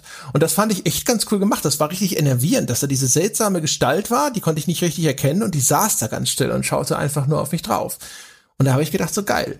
Und ähm, das, das haben sie dann. Und da fällt mir übrigens gerade ein, es gibt tatsächlich eine Stelle, wo man ja quasi unter Druck ein Rätsel lösen muss, nämlich bei diesem ersten, ich nenne das jetzt mal Bossfight oder so. Es gibt so eine, eine Monsterbegegnung, die besonders hervorgehoben ist. Äh, das ist da, ist man in so einer Art Labyrinth aus äh, beweglichen Hindernissen. Das sind so seltsame metallische Strukturen. Und wenn man auf Schalter im Boden tritt, dann äh, bleiben die unten und ansonsten, sobald die in die Nähe, wenn man in die Nähe kommt, fahren die sich hoch wie die Wände eines, eines Irrgartens. Und dann muss man so ein bisschen rausfinden, welche Schalter muss ich jetzt durch äh, in der Umgebung befindliche Objekte nach unten gedrückt halten, um dort zu entkommen, während diese Kreatur da rumschleicht. Das ist ein, das Einzige, was mir jetzt einfällt, wo man tatsächlich so in klassischer Amnesia-Manier auch unter einem gewissen Druck dieses Rätsel lösen muss. Aber selbst da war es merkwürdig, weil bei mir war es irgendwie so, dass diese Kreatur irgendwie die allermeiste Zeit komplett auf Abstand war. Ich habe da halt mein Zeug gemacht und das ist da rumgeschlichen und ich glaube, das Problem dabei war, dass das zwar nominell dieser Irrgarten ist, aber weil der aus diesen Hindernissen besteht, die erst bei Annäherung hochfahren und es ist auch nicht wirklich eine Wand, die da hochkommt, sondern eben nur diese einzelnen Metallstreben, ähm, das, man hat eine viel zu gute Übersicht. Ich glaube, bei Amnesia funktioniert das deswegen auch so gut, weil das eben diese verwinkelten Gänge in diesem Schloss sind, die dir es unmöglich machen, ständig eine klare, gute Übersicht deiner Umgebung zu haben.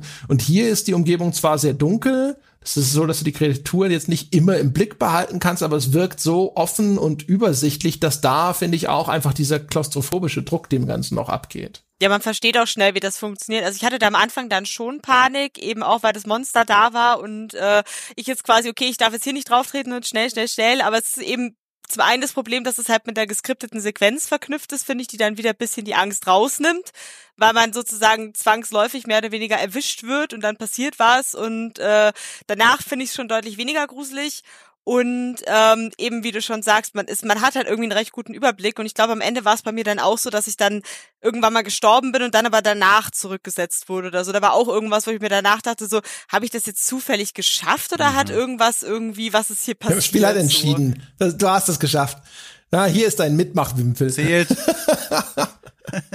Neun von zehn Fehlerpunkte ja. ist noch bestanden. Teilnehmerurkunde. Also, je mehr ich so drüber ja. nachdenke, ist echt komisch. Also zum Beispiel, Dom hat ja vorhin auch schon äh, gesagt, also die Monster in dem Spiel sind ja nominell, glaube ich, alle oder die allermeisten sind blind. Ähm, und dadurch erklärt sich dann zum Beispiel auch, dass du halt in irgendeinem hellen Lichtfleck liegen kannst und das sieht dich nicht. Und das kompensieren sie theoretisch dadurch, dass die dich riechen können. Und das wird am Anfang auch eingeführt. Dann siehst du das Monster und das schnuppert so rum. Und das Spiel sagt dir relativ eindeutig, okay, ne, der erschnuppert dich nach einer Zeit. Du kannst jetzt nicht einfach dich an einer Stelle verstecken und dann dort ewig ausharren. Und das ist ein Unterschied zum ersten Amnesia. Das ist an sich eine ziemlich kluge Entscheidung, weil das ja zusätzlich Druck auf mich ausübt als Spieler. Ich kann mich jetzt nicht einfach nur irgendwo in einem Schrank verstecken und warten, bis das Monster wieder weggeht, sondern ich weiß irgendwann dann, ah, ne, und dann weiß es, wo ich bin. Wirksam geworden ist es im Spiel exakt nullmal.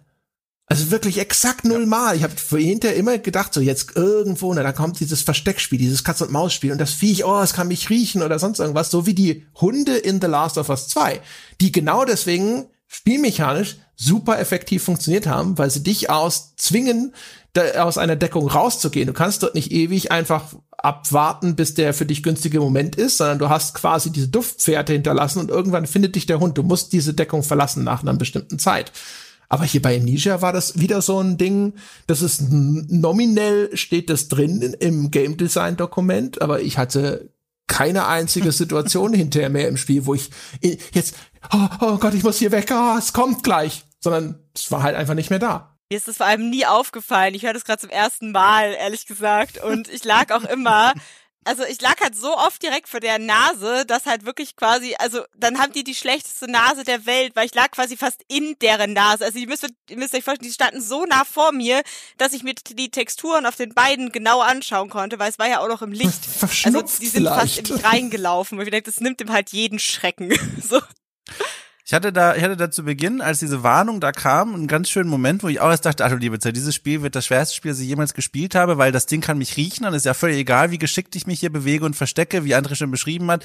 Es wird mich finden, früher oder später. Und mein erster Gedanke war, was kann ich tun, um einen anderen Duft anzunehmen? Ich habe dann immer überlegt, kann ich an Fackeln irgendwie Kleidung von mir verbrennen, damit dieser Geruch von mir überdeckt wird? Kann ich in Wasser reingehen, um quasi diesen Geruch von mir, diesen Angstschweiß abzufärben? Später, als da da mal irgendwie so Schwarzpulver im Spiel war, habe ich auch überlegt, kann man sich da dran reiben irgendwie an diesem Ding, dass man dann eben anders riecht. Aber es war gar nicht notwendig. Wie ihr schon gesagt habt, es gab so oft Momente, wo ich mich einfach auf den Boden gelegt habe und dann den Boden angeguckt habe und das einmal eins gezählt habe und dieses Ding kam an mir vorbei und hat es nicht gecheckt und ist weitergelaufen. Und das ist was, was ich vorhin schon mal meinte, als wir kurz vom Monster Design gesprochen haben das kann so cool sein, wie es möchte und so tolle Fähigkeiten haben, wie es will. Wenn die KI doof ist, dann bringt das alles nichts. Und das hat man hier ständig gesehen. Dieses Monster hat einfach nicht gecheckt, was es machen soll.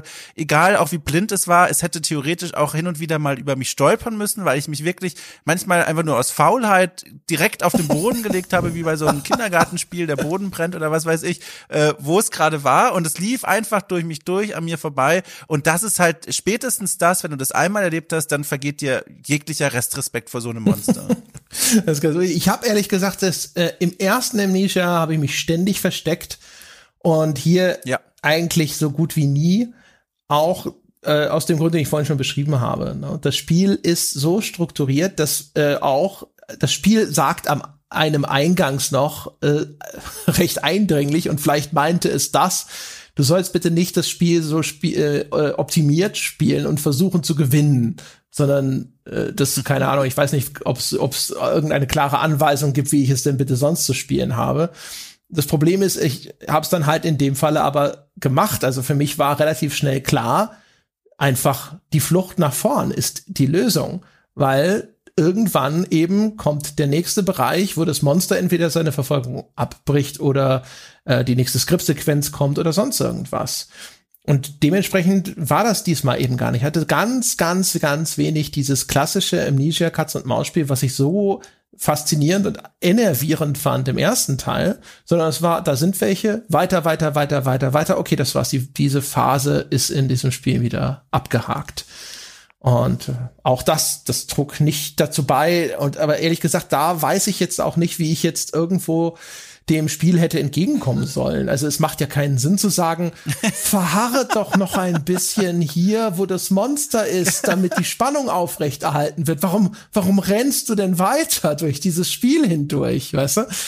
Also rückblickend wirkt das auch sehr komisch für mich, dieser Texthinweis am Anfang. Es ist so ein bisschen wie, Spiel ist fertig, muss raus und man hat festgestellt, es gibt doch noch hier und da ein paar Schwachstellen, deswegen schreiben wir einfach vorne hin. Dieses Spiel ist nicht gedacht dazu, dass man es gewinnt. Bitte nicht optimiert spielen, äh, gibt unserem Monster auch eine Chance, so. Und es ist so, so fühlt sich das an. Ja, was, ich wirklich, ich, ich sitze da, was ja. willst du denn von mir? Also was soll ich denn machen? Ja, soll ich, soll ich wirklich jetzt mich, soll das Monster kommen und ich sag, okay, ich versteck mich hinter dem Schreibtisch. Hm, komm, hey, ja. Und eine Hand hinter den Rücken.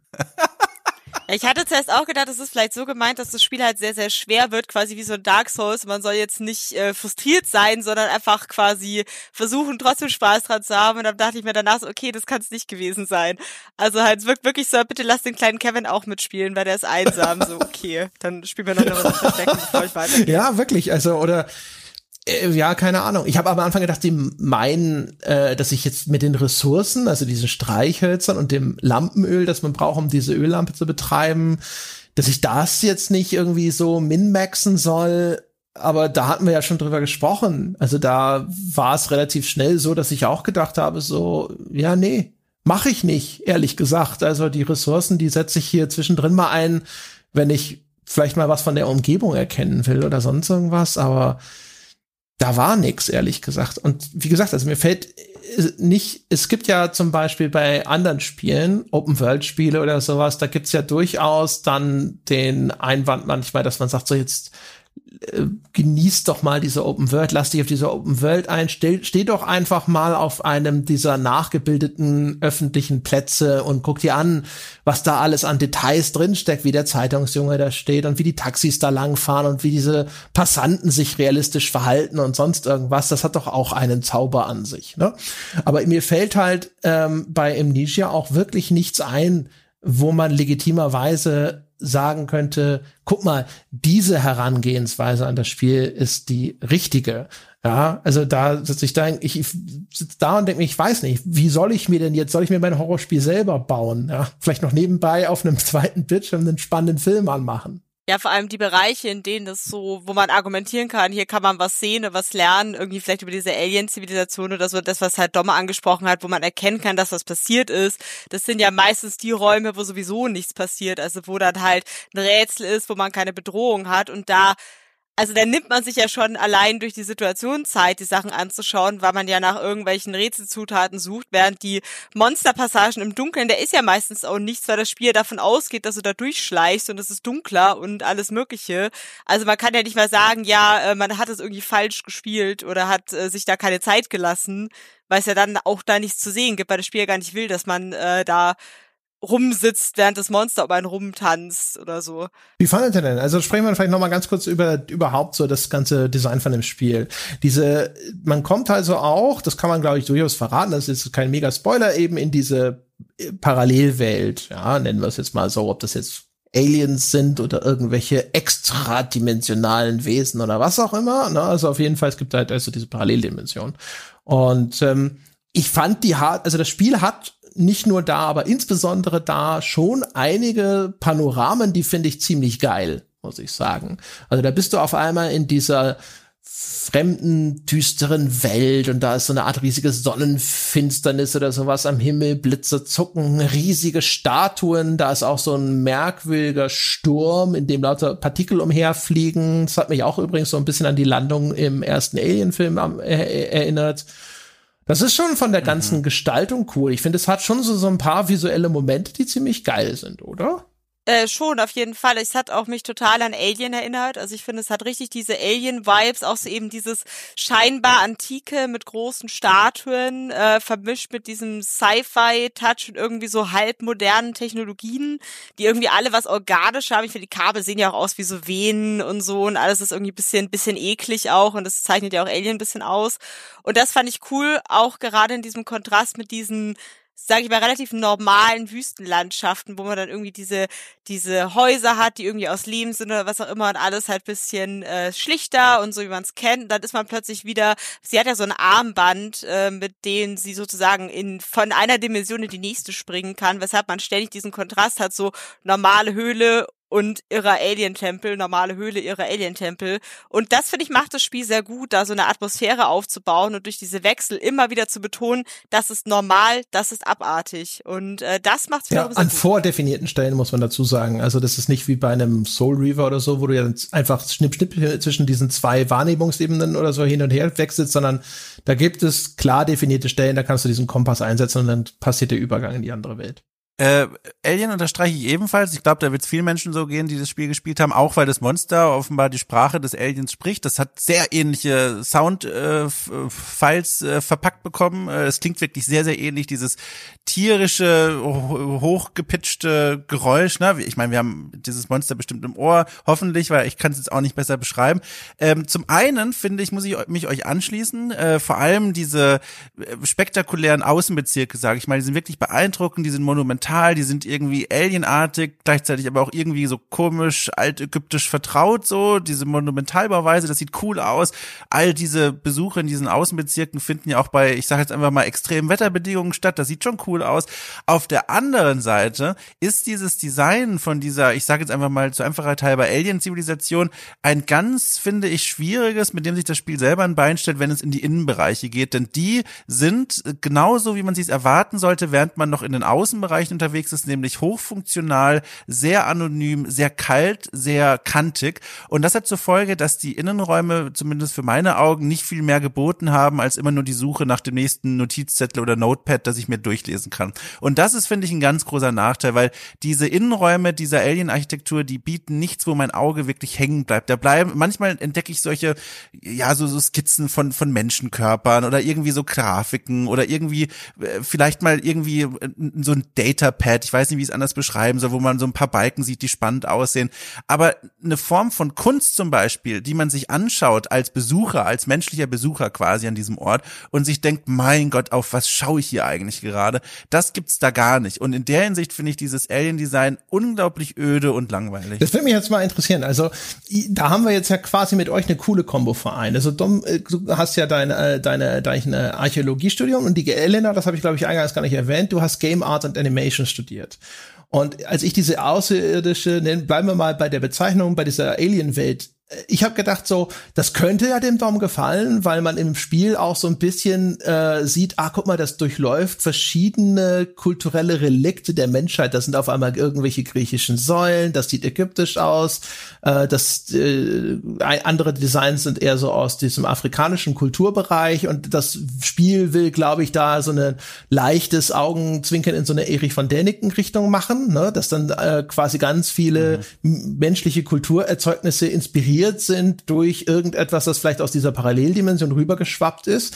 Und umgekehrt dachte ich, äh, umgekehrt, äh, diese diesen Mischmasch aus diesen Stilen, die da so vereint werden und dann aber auch nochmal ergänzt werden durch dieses eigene Design dieser Alien-Welt, das ist ja auch irgendwo gestalterisch ganz interessant. Deswegen würde mich schon interessieren, kommt das bei euch an, so jetzt aus durch die Linse eurer Fachrichtungen oder nicht? Weil unterm Strich ich habe das zwar gesehen, aber so richtig beeindruckt davon war ich dann trotzdem nicht. Also ich finde halt diese Mischung schon cool. Also ich mag immer, sag ich mal, so einen, also wenn ich, sag ich mal, Bilder betrachte oder Werke und ich habe so einen Kontrast drin, wie so eine Überraschung, dass plötzlich ein Element drin ist, was man nicht unbedingt erwartet kann, aber man hat ein Concept Art von einem mittelalterlichen Markt und plötzlich steht da ein Panzer oder so. Zum Beispiel auch diese, äh, diese ersten Concept Arts für Iron Harvest waren ja deswegen mhm. auch so beeindruckend, weil dieser Künstler, äh, der ja auch das Spiel inspiriert hat, im Prinzip diese Mechs in dieses Weltkriegsszenario aus dem Ersten Weltkrieg gesetzt hat und dadurch total ein skurriler, faszinierender Kontrast entsteht.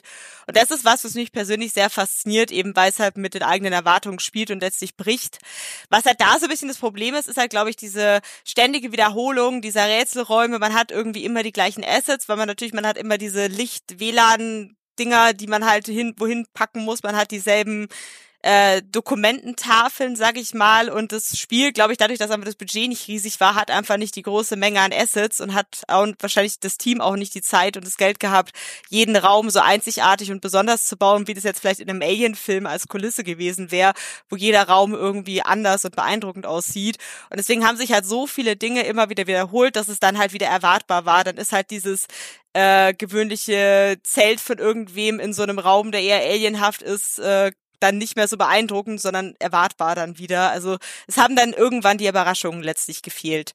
Also äh, da kann ich mich direkt einhaken. Ich finde es auch jetzt auf so einer Ebene, was das Design angeht, als Betrachter erstmal cool, wenn da so Stilbrüche stattfinden, die Einflüsse da aus verschiedenen Kulturbereichen kommen, die André schon beschrieben hat. Das ist auch cool, weil man dann sich so denkt, ach guck mal hier, äh, vielleicht bewusst, unbewusst, äh, an, angelehnt, angespielt auf den Däniken da. Das ist ja immerhin einer der bekanntesten, oh Gott, ich weiß gar nicht, wie man das beschreiben soll, Alternativarchäologen, wobei das wahrscheinlich... Esoteriker? Ja, genau, Alternativarchäologe ist zu euphemistisch. Also der ist halt so der Verschwörungstheoretiker der Archäologie, der sagt so Sachen hier, keine Ahnung, wenn ich alle Pyramiden und äh, äh, hier Nordafrikas und Mittelamerikas aufeinander stelle, dann kommt das Wort Hallo raus oder sowas. Also solche komischen Dinge denkt er sich aus.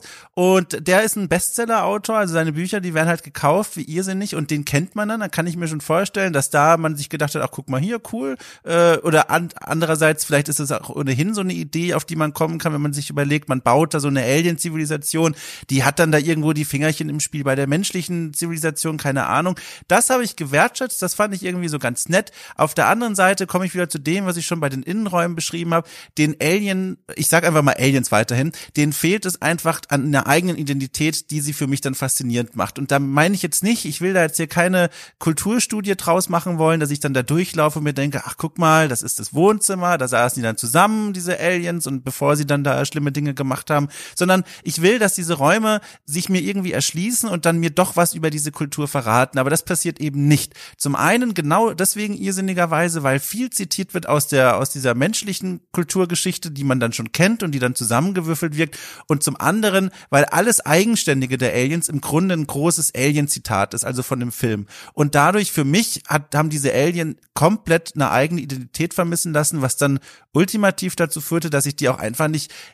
ernst genommen habe. Die waren für mich dann viel zu gut erkennbar als ein zusammengeklaubtes äh, Kom Komplexitum aus äh, aus popkulturellen Dingen und und historischen Dingen, die man eben so kennt, aber die haben nichts eigenes gehabt und das also selbst das Monster, das ist ja auch wieder so komisch eine Mischung aus ja, ich will jetzt nicht so viel verraten, aber die die Einflüsse werden klar benannt und man weiß sofort, wo man das verorten muss. Da ist nichts, wo man in einen Raum kommt und sich denkt, ach du liebe Zeit, wie funktioniert das denn? Ach, das ist ein ein Kunstwerk oder ach krass, das ist ein Türmechanismus und nö, das ist halt einfach eine Lichtreflexion mit einem WLAN-Router so. Das ist so, das, das fand ich schwierig. Das hat mir nicht also so Ich finde so ein, zwei Sachen ich gibt's ja, auch ne? Also es gibt die es gibt ja, also eins da habe ich gedacht, dass das dir gefallen könnte, Dom, nämlich es gibt diese Wandmosaike oder Wandmalereien, weißt du, so wie im alten Ägypten, wo in so einer Bildsprache Ereignisse ja. aus dieser Alienkultur erzählt werden. Da sind so Ereignisse mit ihrer Alienkönigin dargestellt, von denen du schon vorher so ein bisschen erfahren hast und deswegen erkennt man wieder, dass das dort eine grafische Darstellung von historischen Abläufen ist. Ähm, und das andere, was mir da jetzt einfällt, ist, es gibt dieses eine Ding, da kommst du rein, da sind so Stuhlreihen wie in so einem Amphitheater angeordnet und dann stellt sich, stellst du fest, ach, das ist wie in früheren medizinischen Hörsälen, da, ne, so wie man jetzt mhm. in so einer Serie wie hier, was ist denn das, das mit dem, äh, wo Clive Owen den Doktor spielt, den Drogenabhängigen? Grey's Anatomy. Nee, das e egal. Auf jeden Fall irgend so ein Doktor 1800, ne, der so eine Sektion in, in so einem Hörsaal durchführt und da sitzen lauter Leute im, drumherum herum und schauen zu und dann erklärt er denen das und da ist halt auch so eine medizinische ja, Apparatur ja. Dann in der Mitte. Das ist aber halt auch, ne, das sind aber alles natürlich tatsächlich wirklich alles sehr äh, Dinge, die, die haben eine klare Entsprechung in unserer Welt und es gibt ganz ja. wenig bis nichts, wo du denkst, oh, das ist ja völlig fremd. Ich weiß nicht mal, was das ist. Ja, ich glaube eben, das eine Problem ist, dass es halt eigentlich Menschen in Alien-Gestalten, in Alien-Gestalten sind. Also ich finde, die Probleme der Aliens sind alle sehr menschlich und die Bedürfnisse und die Art, wie sie miteinander interagieren.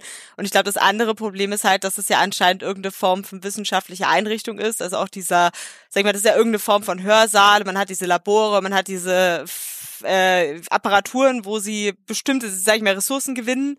Und es ist ja nicht äh, ein Umfeld, wo die leben und arbeiten. Das heißt, man kommt nie in die Situation, dass man irgendwie so ein richtiges Wohnzimmer dann sieht oder halt irgendwie oder eine, eine religiöse Stätte oder also ich glaube, man bekommt halt so wenig von dieser Kultur mit, weil, also so viel wie man halt hier mitbekommt, wahrscheinlich, wenn man sich eine Uniklinik anschaut oder so, da kann man dann auch nicht so viel über die Menschheit an sich sagen. Und äh, ich glaube, dass es dementsprechend halt auch schwierig ist, diese Aliens greifbar zu machen.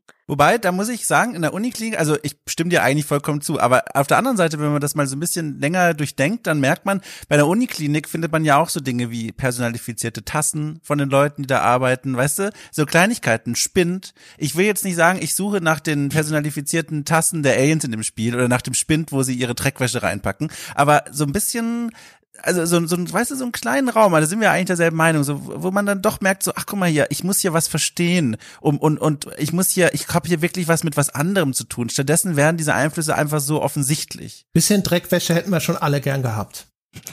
ja. Ist die Hauptkritik am Spiel. Es fehlt, es fehlt ja. auf die Dreckwäsche und ja, die Tassen. Wo ist die schmutzige Wäsche? Wo? ja.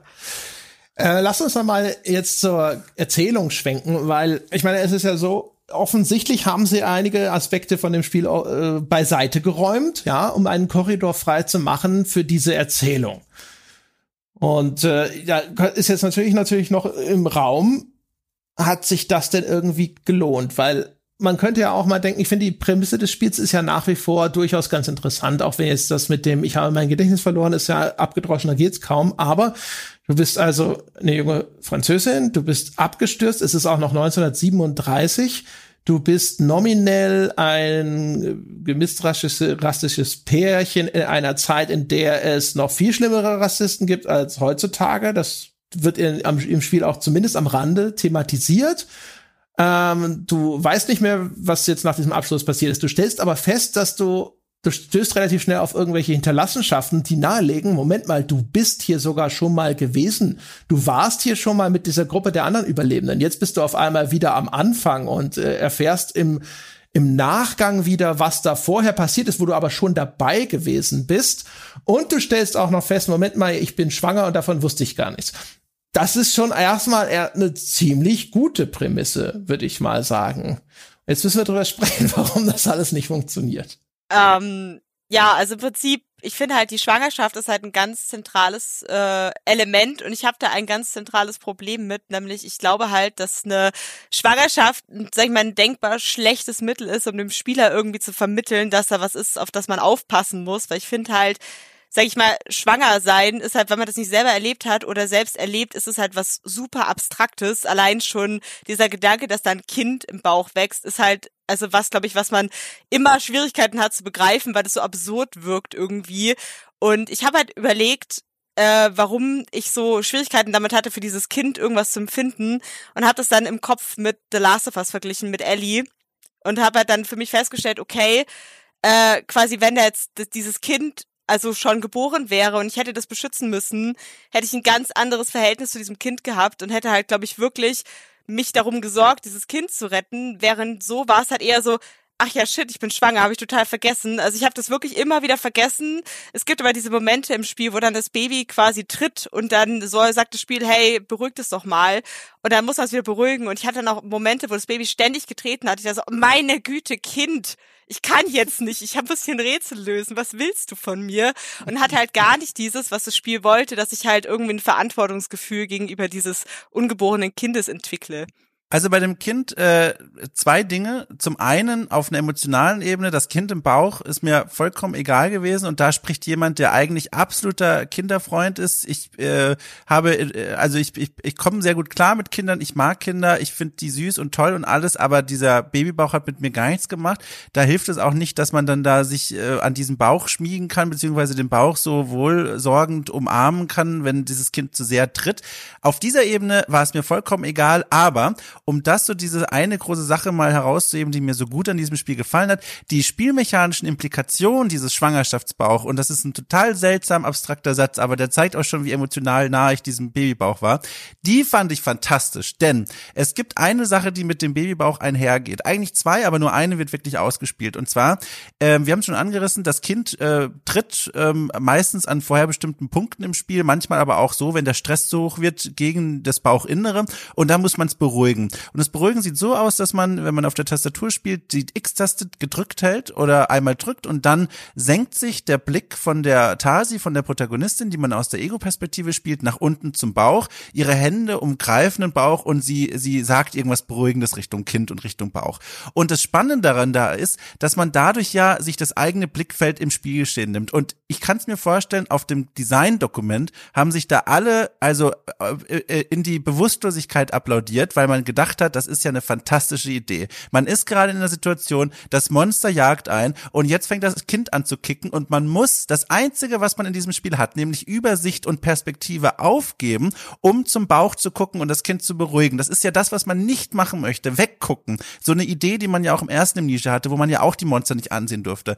Aber dadurch, dass das Monster, und da schließen wir diesen Kreis, so doof ist, war das in meinem Spiel erfahren niemals notwendig oder eine schlimme Situation, weil ich mir irgendwie denken musste, oh Gott, jetzt muss ich hier meinen Blick abwenden. Aber in der Theorie total coole spielmechanische Idee. Und das Zweite, um das noch zu vervollständigen, was aber nie so wirklich ausgespielt wird, und ich glaube, da nehme ich jetzt nicht so viel weg, äh, die Schwangerschaft, die entwickelt sich mit der Zeit im Spielverlauf, ohne da zu viel zu sagen, aber ähm, das hat manchmal Einfluss auf die Bewegungsfähigkeiten der Protagonistin. Das heißt, wenn sie dann merkt, huch, wieder ein bisschen mehr schwanger geworden, dann äh, kann sie kurze Zeit weniger schnell laufen. Und das wird zwar nur an wenigen Stellen auch nur kurz durchgehalten, aber das hat mir mal so gezeigt, was man mit so einer Schwangerschaft auf einer spielmechanischen Ebene machen kann. Und das war cool, weil ich dann in diesen Momenten gedacht habe, ui, die ist ja wirklich hochschwanger und das ist wirklich ein Problem, sich durch diese Level gerade zu bewegen. Ich muss meine mein Verhalten anpassen. Aber das wurde leider nie so weit gespielt, dass man wirklich gedacht hat, ui, ich muss damit jetzt wirklich irgendwie rechnen. Ja, ich habe mir davon echt viel versprochen. von, von meiner Schwangerschaft. Ich hatte große, große Erwartungen an meine Schwangerschaft, die sich nicht bewahrheitet haben. Und zwar, also erstmal natürlich, und das gilt natürlich eigentlich auch weiterhin, ich habe das ist eine super originelle Idee. Und das ist eigentlich aber auch äh, etwas, was sehr typisch ist für den Horror, nur halt eben noch lange nicht beim Computerspiel. Und es ist an sich sogar auch ganz clever. Also was man in dem Spiel ja dann relativ schnell feststellt, Dom hat es ja auch schon gesagt, ist, diese Schwangerschaft schreitet unnatürlich schnell fort. Das heißt, man denkt sofort, da stimmt was nicht. Das ist nicht normal. Das läuft normalerweise nicht so schnell ab. Und ähm, das vermischt, finde ich, eigentlich ganz clever bestimmte Sachen. Also erstmal ist natürlich so, es gibt verschiedene Ausprägungen von so einem Schwangerschaftsmotiv im Horrorfilm. Es kann einmal nur sein, um so eine Bedrohungssituation zu verstärken, weil da jetzt auf einmal ja der, das ungeborene Kind ist, das zu beschützen ist. Das ist dann eher in so einem Film wie Inside. Oder aber es geben, es gibt eben so das andere, äh, das mit, also Horror spielt ja gerne mit realen Ängsten, die er dann überhöht. Und eine reale Angst ist natürlich immer die Sorge um Gesundheit von Mutter und Kind. Und das kann dann im Horrorfilm überhöht werden im Sinne von eben, da ist noch etwas noch, noch viel seltsamer und noch viel beunruhigender, als es in realer, Realita je sein könnte. Also siehe sowas wie Rosemary's Baby. Und hier haben wir, haben wir es ja mit dem letzten Fall zu tun. Das ist deswegen eigentlich ganz clever, weil man ja bei Computerspielen vielleicht immer noch davon ausgehen, schrägstrich befürchten muss, dass du vielleicht eine vorwiegend männliche Zielgruppe hast. Aber das ist natürlich was, das zieht dann eigentlich immer und vielleicht sogar noch mehr, weil dieser Aspekt mit, man kann sich ja nicht vorstellen, wie das ist, schwanger zu sein oder sowas, ähm, gerade als Typ, aber dann, das wirkt dann natürlich doppelt. Ne? Du kannst dir schon, du kannst dir schon mal grundlegend nicht vorstellen, schwanger zu sein, und dann musst du auch noch die, dir die Frage stellen: Moment mal, womit bin ich hier überhaupt schwanger? Was für eine Art Schwangerschaft soll das denn überhaupt sein? Und ähm, das fand ich eigentlich ganz clever. Und dann habe ich die ganze Zeit drauf gewartet, dass sie damit was machen mit diese, es gibt ja sogar eine reale Phobie, wo Frauen auch wirklich mit diesem Gedanken nicht klarkommen, dass da jetzt noch ein zweiter Organismus in, in ihnen heranwächst und dann das Kind wie so ein parasitärer Fremdkörper vorkommt und dann die extrem psychisch unter so einer Schwangerschaft leiden. Und genau sowas ist ja auch so ein typisches Horrormotiv. Ich habe die ganze Zeit darauf gewartet, dass das Spiel jetzt irgendwie mir sagt, so ja, es ist wie bei Alien, mein Freund, ja. Aber da ja. kam nix. Darauf habe ich tatsächlich auch gewartet und deswegen fand ich die Schwangerschaft dann auch, also ich, lustigerweise habe ich hab mich ja nicht um das Kind gesorgt und ich war die ganze Zeit so, so fasziniert in dem Sinne so, oh, was kommt da raus? Ist es wie ein Alien, dass da ein Parasit rausbricht oder, oder wird es irgendwie, dreht sie vielleicht durch und das Kind ist normal, aber sie bringt da das Kind um, weil sie völlig durchgedreht ist und denkt, es ist ein Parasit oder irgendwas. Und dann war es halt einfach wirklich die ganze Zeit äh, so, dass halt so dieses so, naja, das Kind ist halt da und es wächst und so, und aber irgendwie hat man auch keine richtigen Nachteile und ich habe dann irgendwann auch ignoriert, als ich den Bauch streicheln sollte, weil ich mir dachte, nö, will ich jetzt eigentlich nicht und dann geht's auch einfach weg. Und dann war ich so, okay, ich kann dieses Kind offensichtlich ignorieren ohne Folgen. Und äh, das war halt schade, weil also eben diese Idee an sich, dass man eine Schwangere spielt, fand ich auch cool. Aber es hat halt einfach auf so ja. vielen Ebenen nicht funktioniert in dem Spiel. Ja, also es ist, also es ist ja auch noch mal doppelt erschwert, weil du spielst das Spiel aus dieser Ego-Perspektive. Das heißt, das ist, das ist die, das bin ich Perspektive. Und dann haben sie sich aber gleichzeitig entschlossen, dass sie aber eine sehr konkrete Person setzen, indem sie sagen, du spielst ja aber hier Tasi.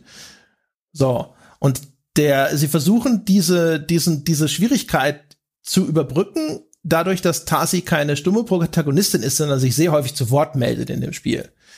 Da ist ihnen aber ehrlich gesagt nicht viel Schlaues eingefallen, was die Tasi denn sagen könnte. Deswegen kommentiert die die ganze Zeit das Spielgeschehen. Dinge, die ich sehe, wo ich mir denke, weiß ich, brauche ich nicht. Danke.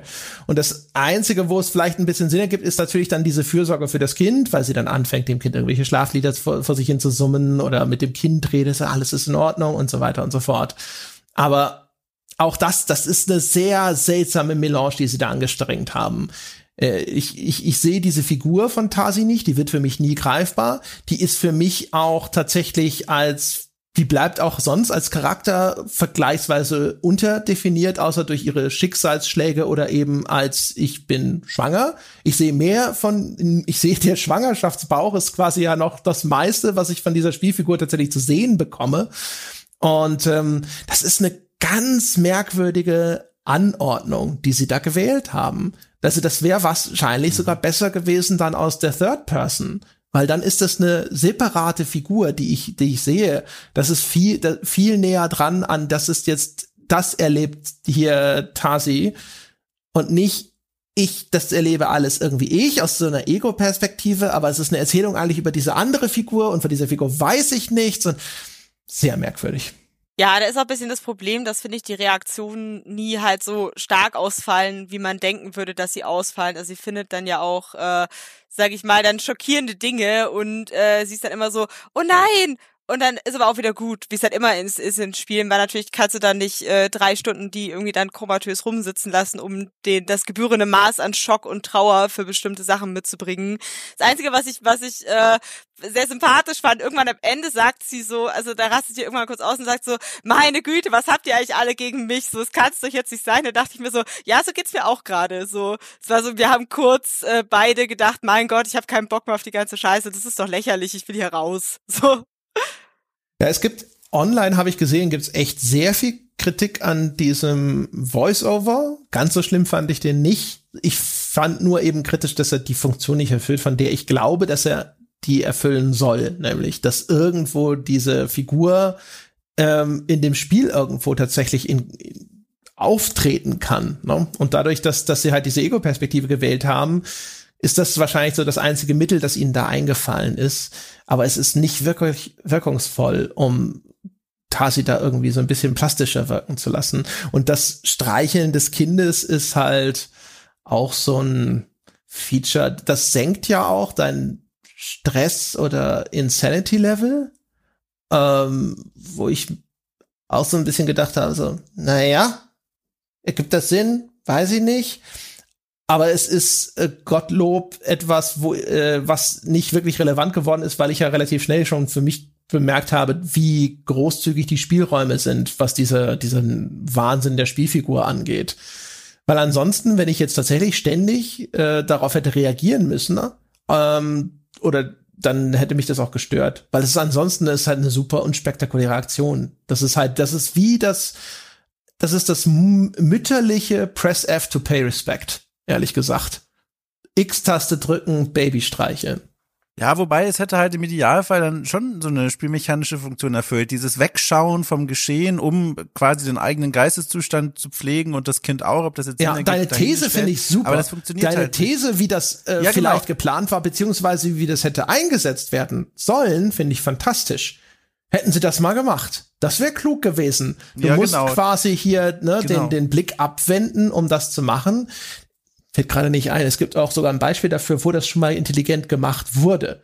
Also die Idee an sich ist gut. Aber es ist, das ist, existiert halt so im Spiel wieder nicht. Ja, das ist schade, weil das fände ich auch äh, deutlich, sag ich mal, dann hätte es halt zumindest irgendeine Dramatik. Und ich glaube, das wäre auch so, wenn man jetzt halt ein Kind bei sich hat, so, sag ich mal, vielleicht auch ein schon geborenes Kind oder so, dann dieses, das gibt's ja auch öfter in Filmen, dass dann irgendwie ein Kind oder ein Tier oder so nicht ruhig sein will und du beruhigst es und so, bitte, bitte, hier beruhig dich, sei still, sonst werden wir entdeckt oder irgendwas, dann hätte man ja Das davon wäre auch eine irgendwas gute Idee mitnehmen können, aber sowas ja, halt gar nicht. Das wäre auch eine gute Idee gewesen, wenn das Kind äh, die, äh, die Aufmerksamkeit von irgendwelchen Gegnern oder Monstern auf dich ziehen könnte. Aber ich meine, das Problem dabei wäre natürlich sofort die Darstellungsqualität gewesen. Ne? Also Amnesia war jetzt noch nie eine, äh, eine Spielereihe, die auf technischer Basis Bäume ausgerissen hat und das Ding, das sieht manchmal sehr cool aus, das sieht aber auch manchmal echt scheiße aus. Und äh, die Vorstellung, wie, wie glaubwürdig dann ein Kind gewesen wäre, dass man durch das Spiel irgendwie mitschleppt, äh, weiß nicht. Ich habe, habe Zweifel an, äh, ob ich ihnen die Ausführung zutrauen würde, aber das wäre wahrscheinlich tatsächlich ganz, also oh, würde man eigentlich, die Idee ist gut. Also die Idee zu sagen, du spielst eine schwangere Frau an sich ist gut. Das ist, wie gesagt, das ist, hat seine Vorbilder im Horror, das ist da gut verwurzelt, das hat interessante Implikationen, nur es wird nichts davon in diesem Gameplay wirklich wirksam. Ich habe eine Frage aber noch für Dom, die mich auch interessiert. Es gibt noch einen anderen Aspekt äh, in, de, in dem Horror, wenn man so will, was ja auch ein beliebtes Horrormotiv ist, sind so die Sünden der Vergangenheit. Es gibt ja zumindest diesen einen kleinen Abschnitt im Vor, wo so Anklänge durchscheinen an früheren Kolonial Kolonialismus in Afrika. Ha- Hast du da wenigstens eine interessierte Augenbraue gehoben? Ich muss sagen, ich kann, das kann nicht so einen deutlichen Eindruck bei mir hinterlassen haben, weil das weder Eingang in mein Kurzzeitgedächtnis noch in meine Notizen gefunden hat. Ich hab, erinnere mich aber, dass ich eine Zeit lang dachte, dass das so in diese Richtung geht von die Geister dieser komischen, antik-mystischen Kultur und Welt rächen sich jetzt an den Besatzern aus dem Westen. Da dachte ich eine ganze Weile, dass es in diese Richtung geht. Das wird ja dann aber mehr oder weniger fallen gelassen da habe ich dann drüber nachgedacht und angefangen drüber nachzudenken, wie ich dazu stehe, wie sie das, wie sie das aufgreifen, weil das ist ja ein Motiv, das man durchaus kennt aus vielen Filmen und auch aus Büchern. Aber ich muss sagen, das hat bei mir nicht mal eine Fußnote hinterlassen. Ich fürchte, da haben mich andere Dinge zu sehr beschäftigt. Ich dachte, weil, also da ist, das ist wirklich eher so, ich war auch überrascht, dass das danach auf einmal völlig aus dem Spiel verschwindet, aber da gibt's ja diese Ja, Legionäre, total. die sich da verschanzt haben und da gibt es diese Angreifer und die beschreiben sie in den Notizen, die man findet, als diese wilden, barbarischen Teufel und dann weiß man jetzt nicht, sind es wirklich Monster oder sind es nur Rassisten, die das geschrieben haben und so. Und das fand ich tatsächlich ganz interessant und dann war's wieder weg. ja. Ja, genau bei mir. War aber wieder weg und dann habe ich mich wieder über das Monster geärgert. Okay. Elena, gab es irgendeinen, also das, das, dadurch das ganze es geht nicht nur um, um dieses Schwangerschaftsmotiv, sondern das ganze Spiel hat ja schon so eine ganz starke Mutterschaftsrhetorik, sag ich jetzt mal. Hast du irgendwo da gesessen und hast dich als Frau richtig gut abgeholt gefühlt? Ähm, ja, also im Prinzip nein. Also es ist irgendwo, ich fand es als interessant, dass sie das Thema aufgegriffen haben, auch weil äh, so gesehen, das hat dann doch die Aliens ein Stück weit, sag ich mal, auch wieder menschlicher gemacht, weil dieses, sag ich mal, dieses Muttersein hat ja dann irgendwo Tasi auch mit denen geeint, die eigentlich völlig anders sind als sie, um das mal jetzt äh, möglichst unverfänglich und spoilerig zu sagen. Ähm, und von dem her fand ich das schon inter interessant, weil es ja ein sehr universelles Motiv ist. Also Mensch, Tier, Alien, okay, alle scheinen irgendwo zu gebären in dieser Welt und äh, Mutter zu sein und äh, auch diese Gefühle, die miteinander einhergehen, weil man sieht ja bei Tasi, ich finde, es wird halt sehr schnell klar, dass sie bereit ist, alles für ihr Kind zu tun und sehr, sehr weit zu gehen und auch sehr, sehr unmenschlich für dieses Kind zu werden, was auch dann mit anderen Entwicklungen der Geschichte, finde ich, einen interessanten, so eine interessante Ironie bildet, sozusagen, weil sie eigentlich dadurch, dass sie das beschützen will, was sie liebt, eigentlich immer mehr selbst zu einem Monster wird irgendwo in dem, was sie tut und wie sie agiert und wie sie immer rücksichtsloser und skrupelloser wird und man deshalb so richtig den Bösen auch keinen Vorwurf machen kann, weil die ganz ähnliche Motive haben und das fand ich als Analogie sehr spannend. Ja, wobei also das mit der mit der zunehmenden Unmenschlichkeit hat ja hinterher eine andere Erklärung. Wie ist es denn dann auf der? Ja, ich weiß, ich habe bewusst ja, ja. diesen Kontrast aus beiden versucht, ohne das genau. zu verraten. Ähm, wie ist denn, wie ist es denn auf der Designebene? Weil es ja auch durchdrungen von so visuellen Mutterschaftsmetaphern, also äh, Gänge, uh, uh, ne, Höhlensysteme, die an Geburtskanäle erinnern und so weiter. Das finde ich an sich, also wenn sie es subtil gemacht haben, wie mit diesen Höhlen, fand ich sehr cool. Auch diese Klaustrophobie, mit der sie oft spielen, quasi wie so aus dem Mutterleib und durch die Gänge und raus wieder ins Licht und so. Was ich dann nicht so geil fand, ist dann zwischendurch, sie hat ja auch dann so Art äh, surreale Träume und da ist dann plötzlich ein riesiger Embryo, der vor einem schwebt und so. Und das war mir, war mir zu sehr in your face. Also ich mag das immer, wenn das so eben auf so einer subtilen Symbolebene bleibt, wo man halt erst im Nachhinein vielleicht denkt, ach ja, stimmt, diese Gänge und so, irgendwie ist das wahrscheinlich so bisschen äh, mit dem Hintergedanken entworfen worden und das andere ist aber halt so komplett hier, ja, ist ein komplett so modellierter Embryo, viel Spaß. Und dann denke ich so, ja, das ist halt dann da wird jetzt kein, keine Vermutung mehr offen gelassen, um was es sich hier drehen könnte. Ja, wobei, also da, äh, die Szene an sich fand ich schon irgendwie ganz geil. ich meine, wie oft hast du schon sowas, das im Spiel irgendwo, dass da in so einem surrealen Umfeld, in einer Art zerbrochenen Welt auf einmal ein, ein riesiger Fötus im Hintergrund zu sehen ist. Aber es war nicht so. Es war viel. schon schön grotesk, ja. ja, genau. ja. Also es hatte schon, es hatte schon so sein, dieses Albtraumhafte, das kam schon rüber. Aber es war nichts, wo man sich gedacht hat, Mensch, das ist ja smart. Vielleicht noch eine kleine Notiz wegen Design und so und ich weiß nicht, wo ich das jetzt noch reinstopfen soll, aber das nervt mich schon seit ich es zum ersten Mal gesehen habe, äh, wie früh diese Alien-Welt eigentlich eingeführt wird. Das äh, passt jetzt nicht ganz zu diesem Mutter- und Schwangerschaftsthema, aber zu der Geschichte, über die wir als Rahmung gesprochen haben. Das fand ich auch sehr ungeschickt. Also das ist vielleicht auch was, was mein persönlicher Spielgeschmack dann ist, aber cool du fliegst im Flugzeug, guckst aus dem Fenster und siehst ganz kurz diese monumentale Alien-Architektur und denkst, what the fuck, wo fliegen wir eigentlich hin? Und dann ist die auch wieder weg. Das ist schon irgendwie so ein nettes Foreshadowing. Andererseits wird damit auch schon direkt immer aufgelöst, okay, dieses Spiel wird Sphären erkunden, die nichts mit der echten Welt zu tun haben, was ich immer so ein bisschen schade finde, wenn das so früh aufgelöst wird. Aber was ich dann wirklich sehr nervig finde, habe ich auch André da geschrieben, bei Skype mal so ein erstes äh, Zwischenfazit, die ersten beiden Stunden, die ganz on the nose gehen mit dem Ausflug in die Ellenwelt, wo du da sehr unmittelbar und, und unvermutet dort landest, das fand ich richtig, richtig nervig, weil das fühlte sich für mich an, sowas will ich im letzten Drittel des Spiels sehen oder ganz am Ende, aber nicht als Auftakt. Da ist noch keine Fallhöhe aufgebaut, da denke ich mir höchstens, mein Gott, wo bin ich denn jetzt, was soll das denn? Aber nicht die gute Art von Fragen, sondern mehr das Genervte und das fand ich sehr, sehr unschön gemacht mhm. am Anfang. Ich habe auch so eins, das ist jetzt eher so eine so ein Ding, was mich vielleicht persönlich angenervt hat. Und zwar, sie haben das Motiv von diesem Wiegenlied. Und das benutzen sie hm. zigmal in dem Spiel und insbesondere an so zwei dramaturgischen Höhepunkten. Und beim ersten, da hat's noch ganz okay funktioniert, finde ich. Und dann holen, kramen sie es nämlich am Schluss nochmal raus. Und dann habe ich gedacht so, ne, ne, nee, nee, nee, nee. Nicht nochmal. Nicht, nicht schon ja. wieder, nicht quasi ja. die gleiche Szene, nur diesmal in einer anderen Darreichungsform. Ähm, das so, so kommt ihr mir nicht davon. Das funktioniert nicht. Auch da wieder das Problem, zu vorhersehbar einfach. Ja, und auch so, also zu abgedroschen und dann auch wirklich. Alice im Wunderland gab's auch, ne? Als Parallele. Ja, natürlich, ja, Alice im Wunderland. Da habe ich neulich schon im Filmpodcast zu Resident Evil äh, gesagt, dass das äh, inzwischen die dümmstmögliche Art ist, intelligent wirken zu wollen, indem du Alice im Wunderland zitierst, ja. Ach, hey, nee. Ja, dann, ich glaube, wir können. Ja, Entschuldigung, Elena, bitte. Ja, alles gut. Ich wollte doch äh, zustimmen und ich hatte äh, das Gefühl, dass sie dachten, sie haben so ein paar richtig coole Analogien und Ideen und die haben sie aber dann auch durchgeprügelt, bis sie nicht mehr weg konnten, sozusagen. Ja, und auch so. Es gibt noch. Nee, mach nur, ja, mach nur. Ich wollte dich äh, eine Sache auch noch, wenn wir jetzt hier eh gerade so am Reste essen sind, auch da noch mal eine Sache, die ich nicht unerwähnt lassen will, auch um zu wissen, ob ich mich da jetzt angestellt habe oder ob das von euch auch so wahrgenommen wurde. Es gibt im Grunde für mich oder gab für mich im Grunde äh, nur einen einen wesentlichen Grund, warum ich nicht sterben wollte in dem Spiel, ähm, nämlich die Angst vor dem Ladebildschirm beziehungsweise vor dem, was mir das Spiel zeigt, bevor ich wieder an irgendeinem Checkpoint lande.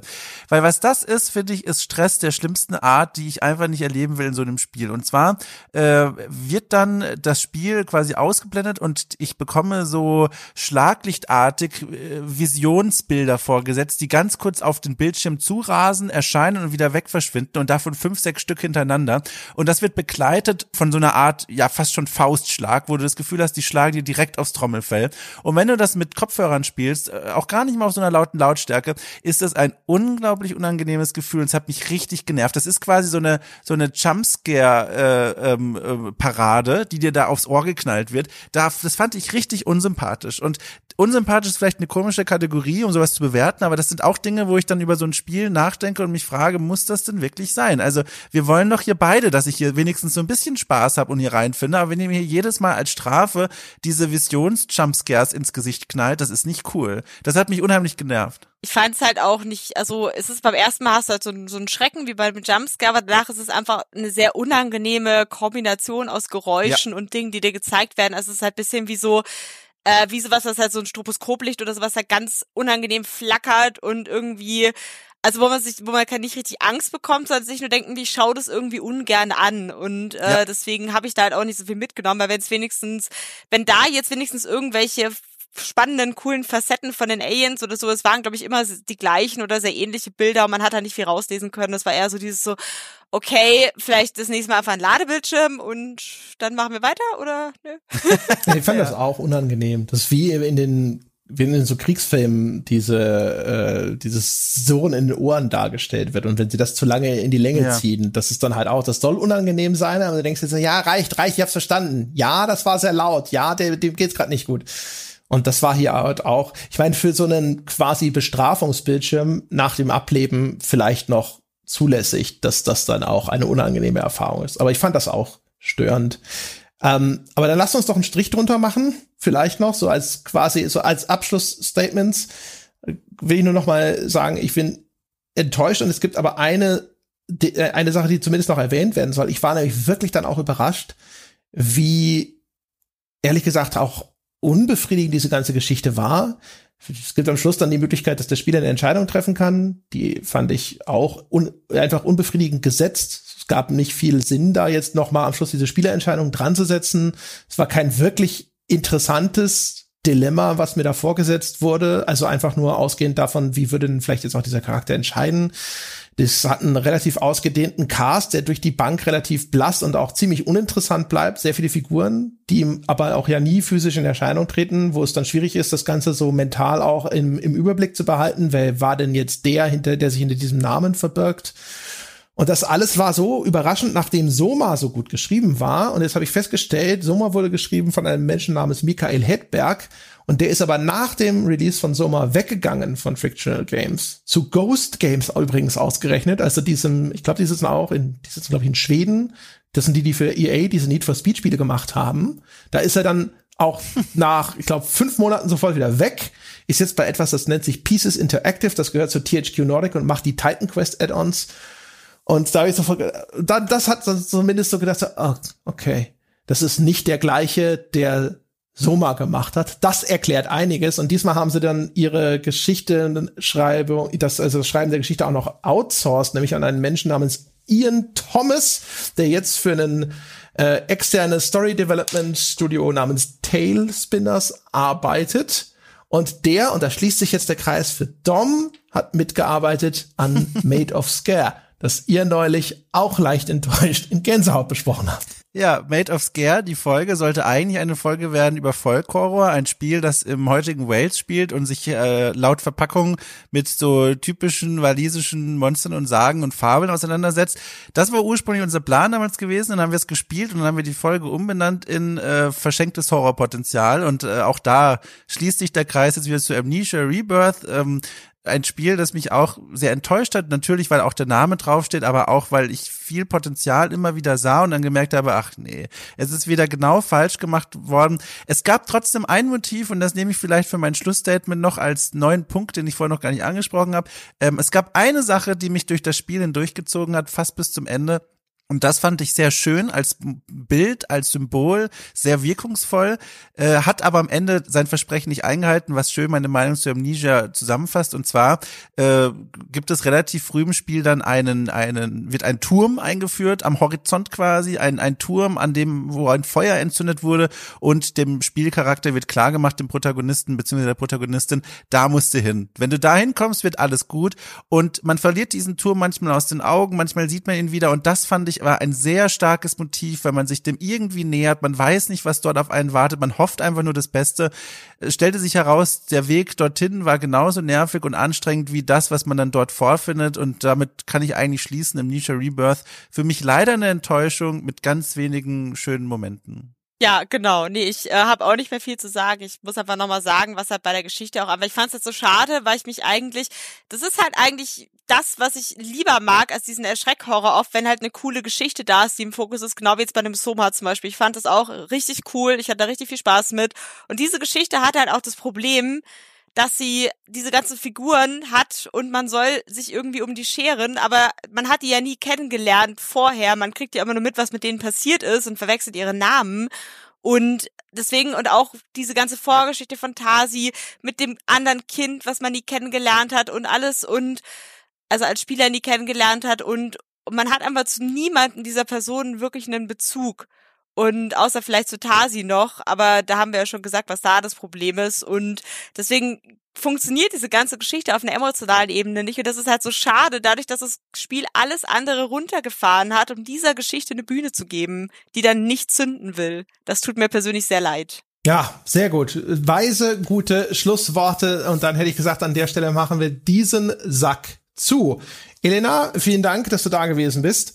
Gerne, jederzeit wieder. Äh, wer mehr von Elena sehen oder hören oder lesen will, die, das findet ihr auf gamestar.de. Wer mehr von Dom sehen will, findet ihr auf, auf steady.de slash okc, ne? Okay, cool. Oh, Dom hat ja auch hat einen kleinen eigenen Podcast. Warte mal, da schauen wir jetzt mal nach. Weil du weißt deine eigene URL nicht.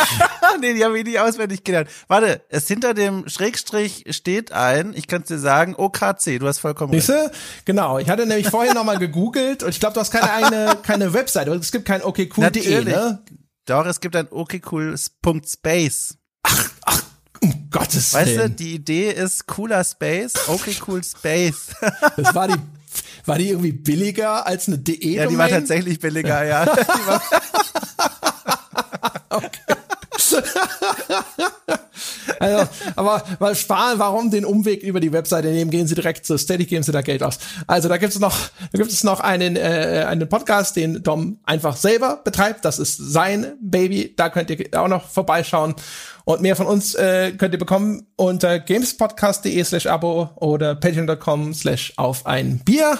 Ihr könnt nett sein, äh, ohne Geld auszugeben, indem ihr uns einfach eine 5-Sterne-Bewertung gibt bei zum Beispiel iTunes oder dass ihr uns folgt auf Spotify oder wo auch immer oder ihr erzählt einfach anderen Menschen davon, dass es uns überhaupt gibt. Und ihr könnt wie immer mit uns diskutieren über diese Folge und über Gott und die Welt unter forum.gamespodcast.de. So, das soll's jetzt aber gewesen sein für diese Woche, meine Damen und Herren. Vielen Dank fürs Zuhören und wir hören uns nächste Woche wieder. Bis dahin.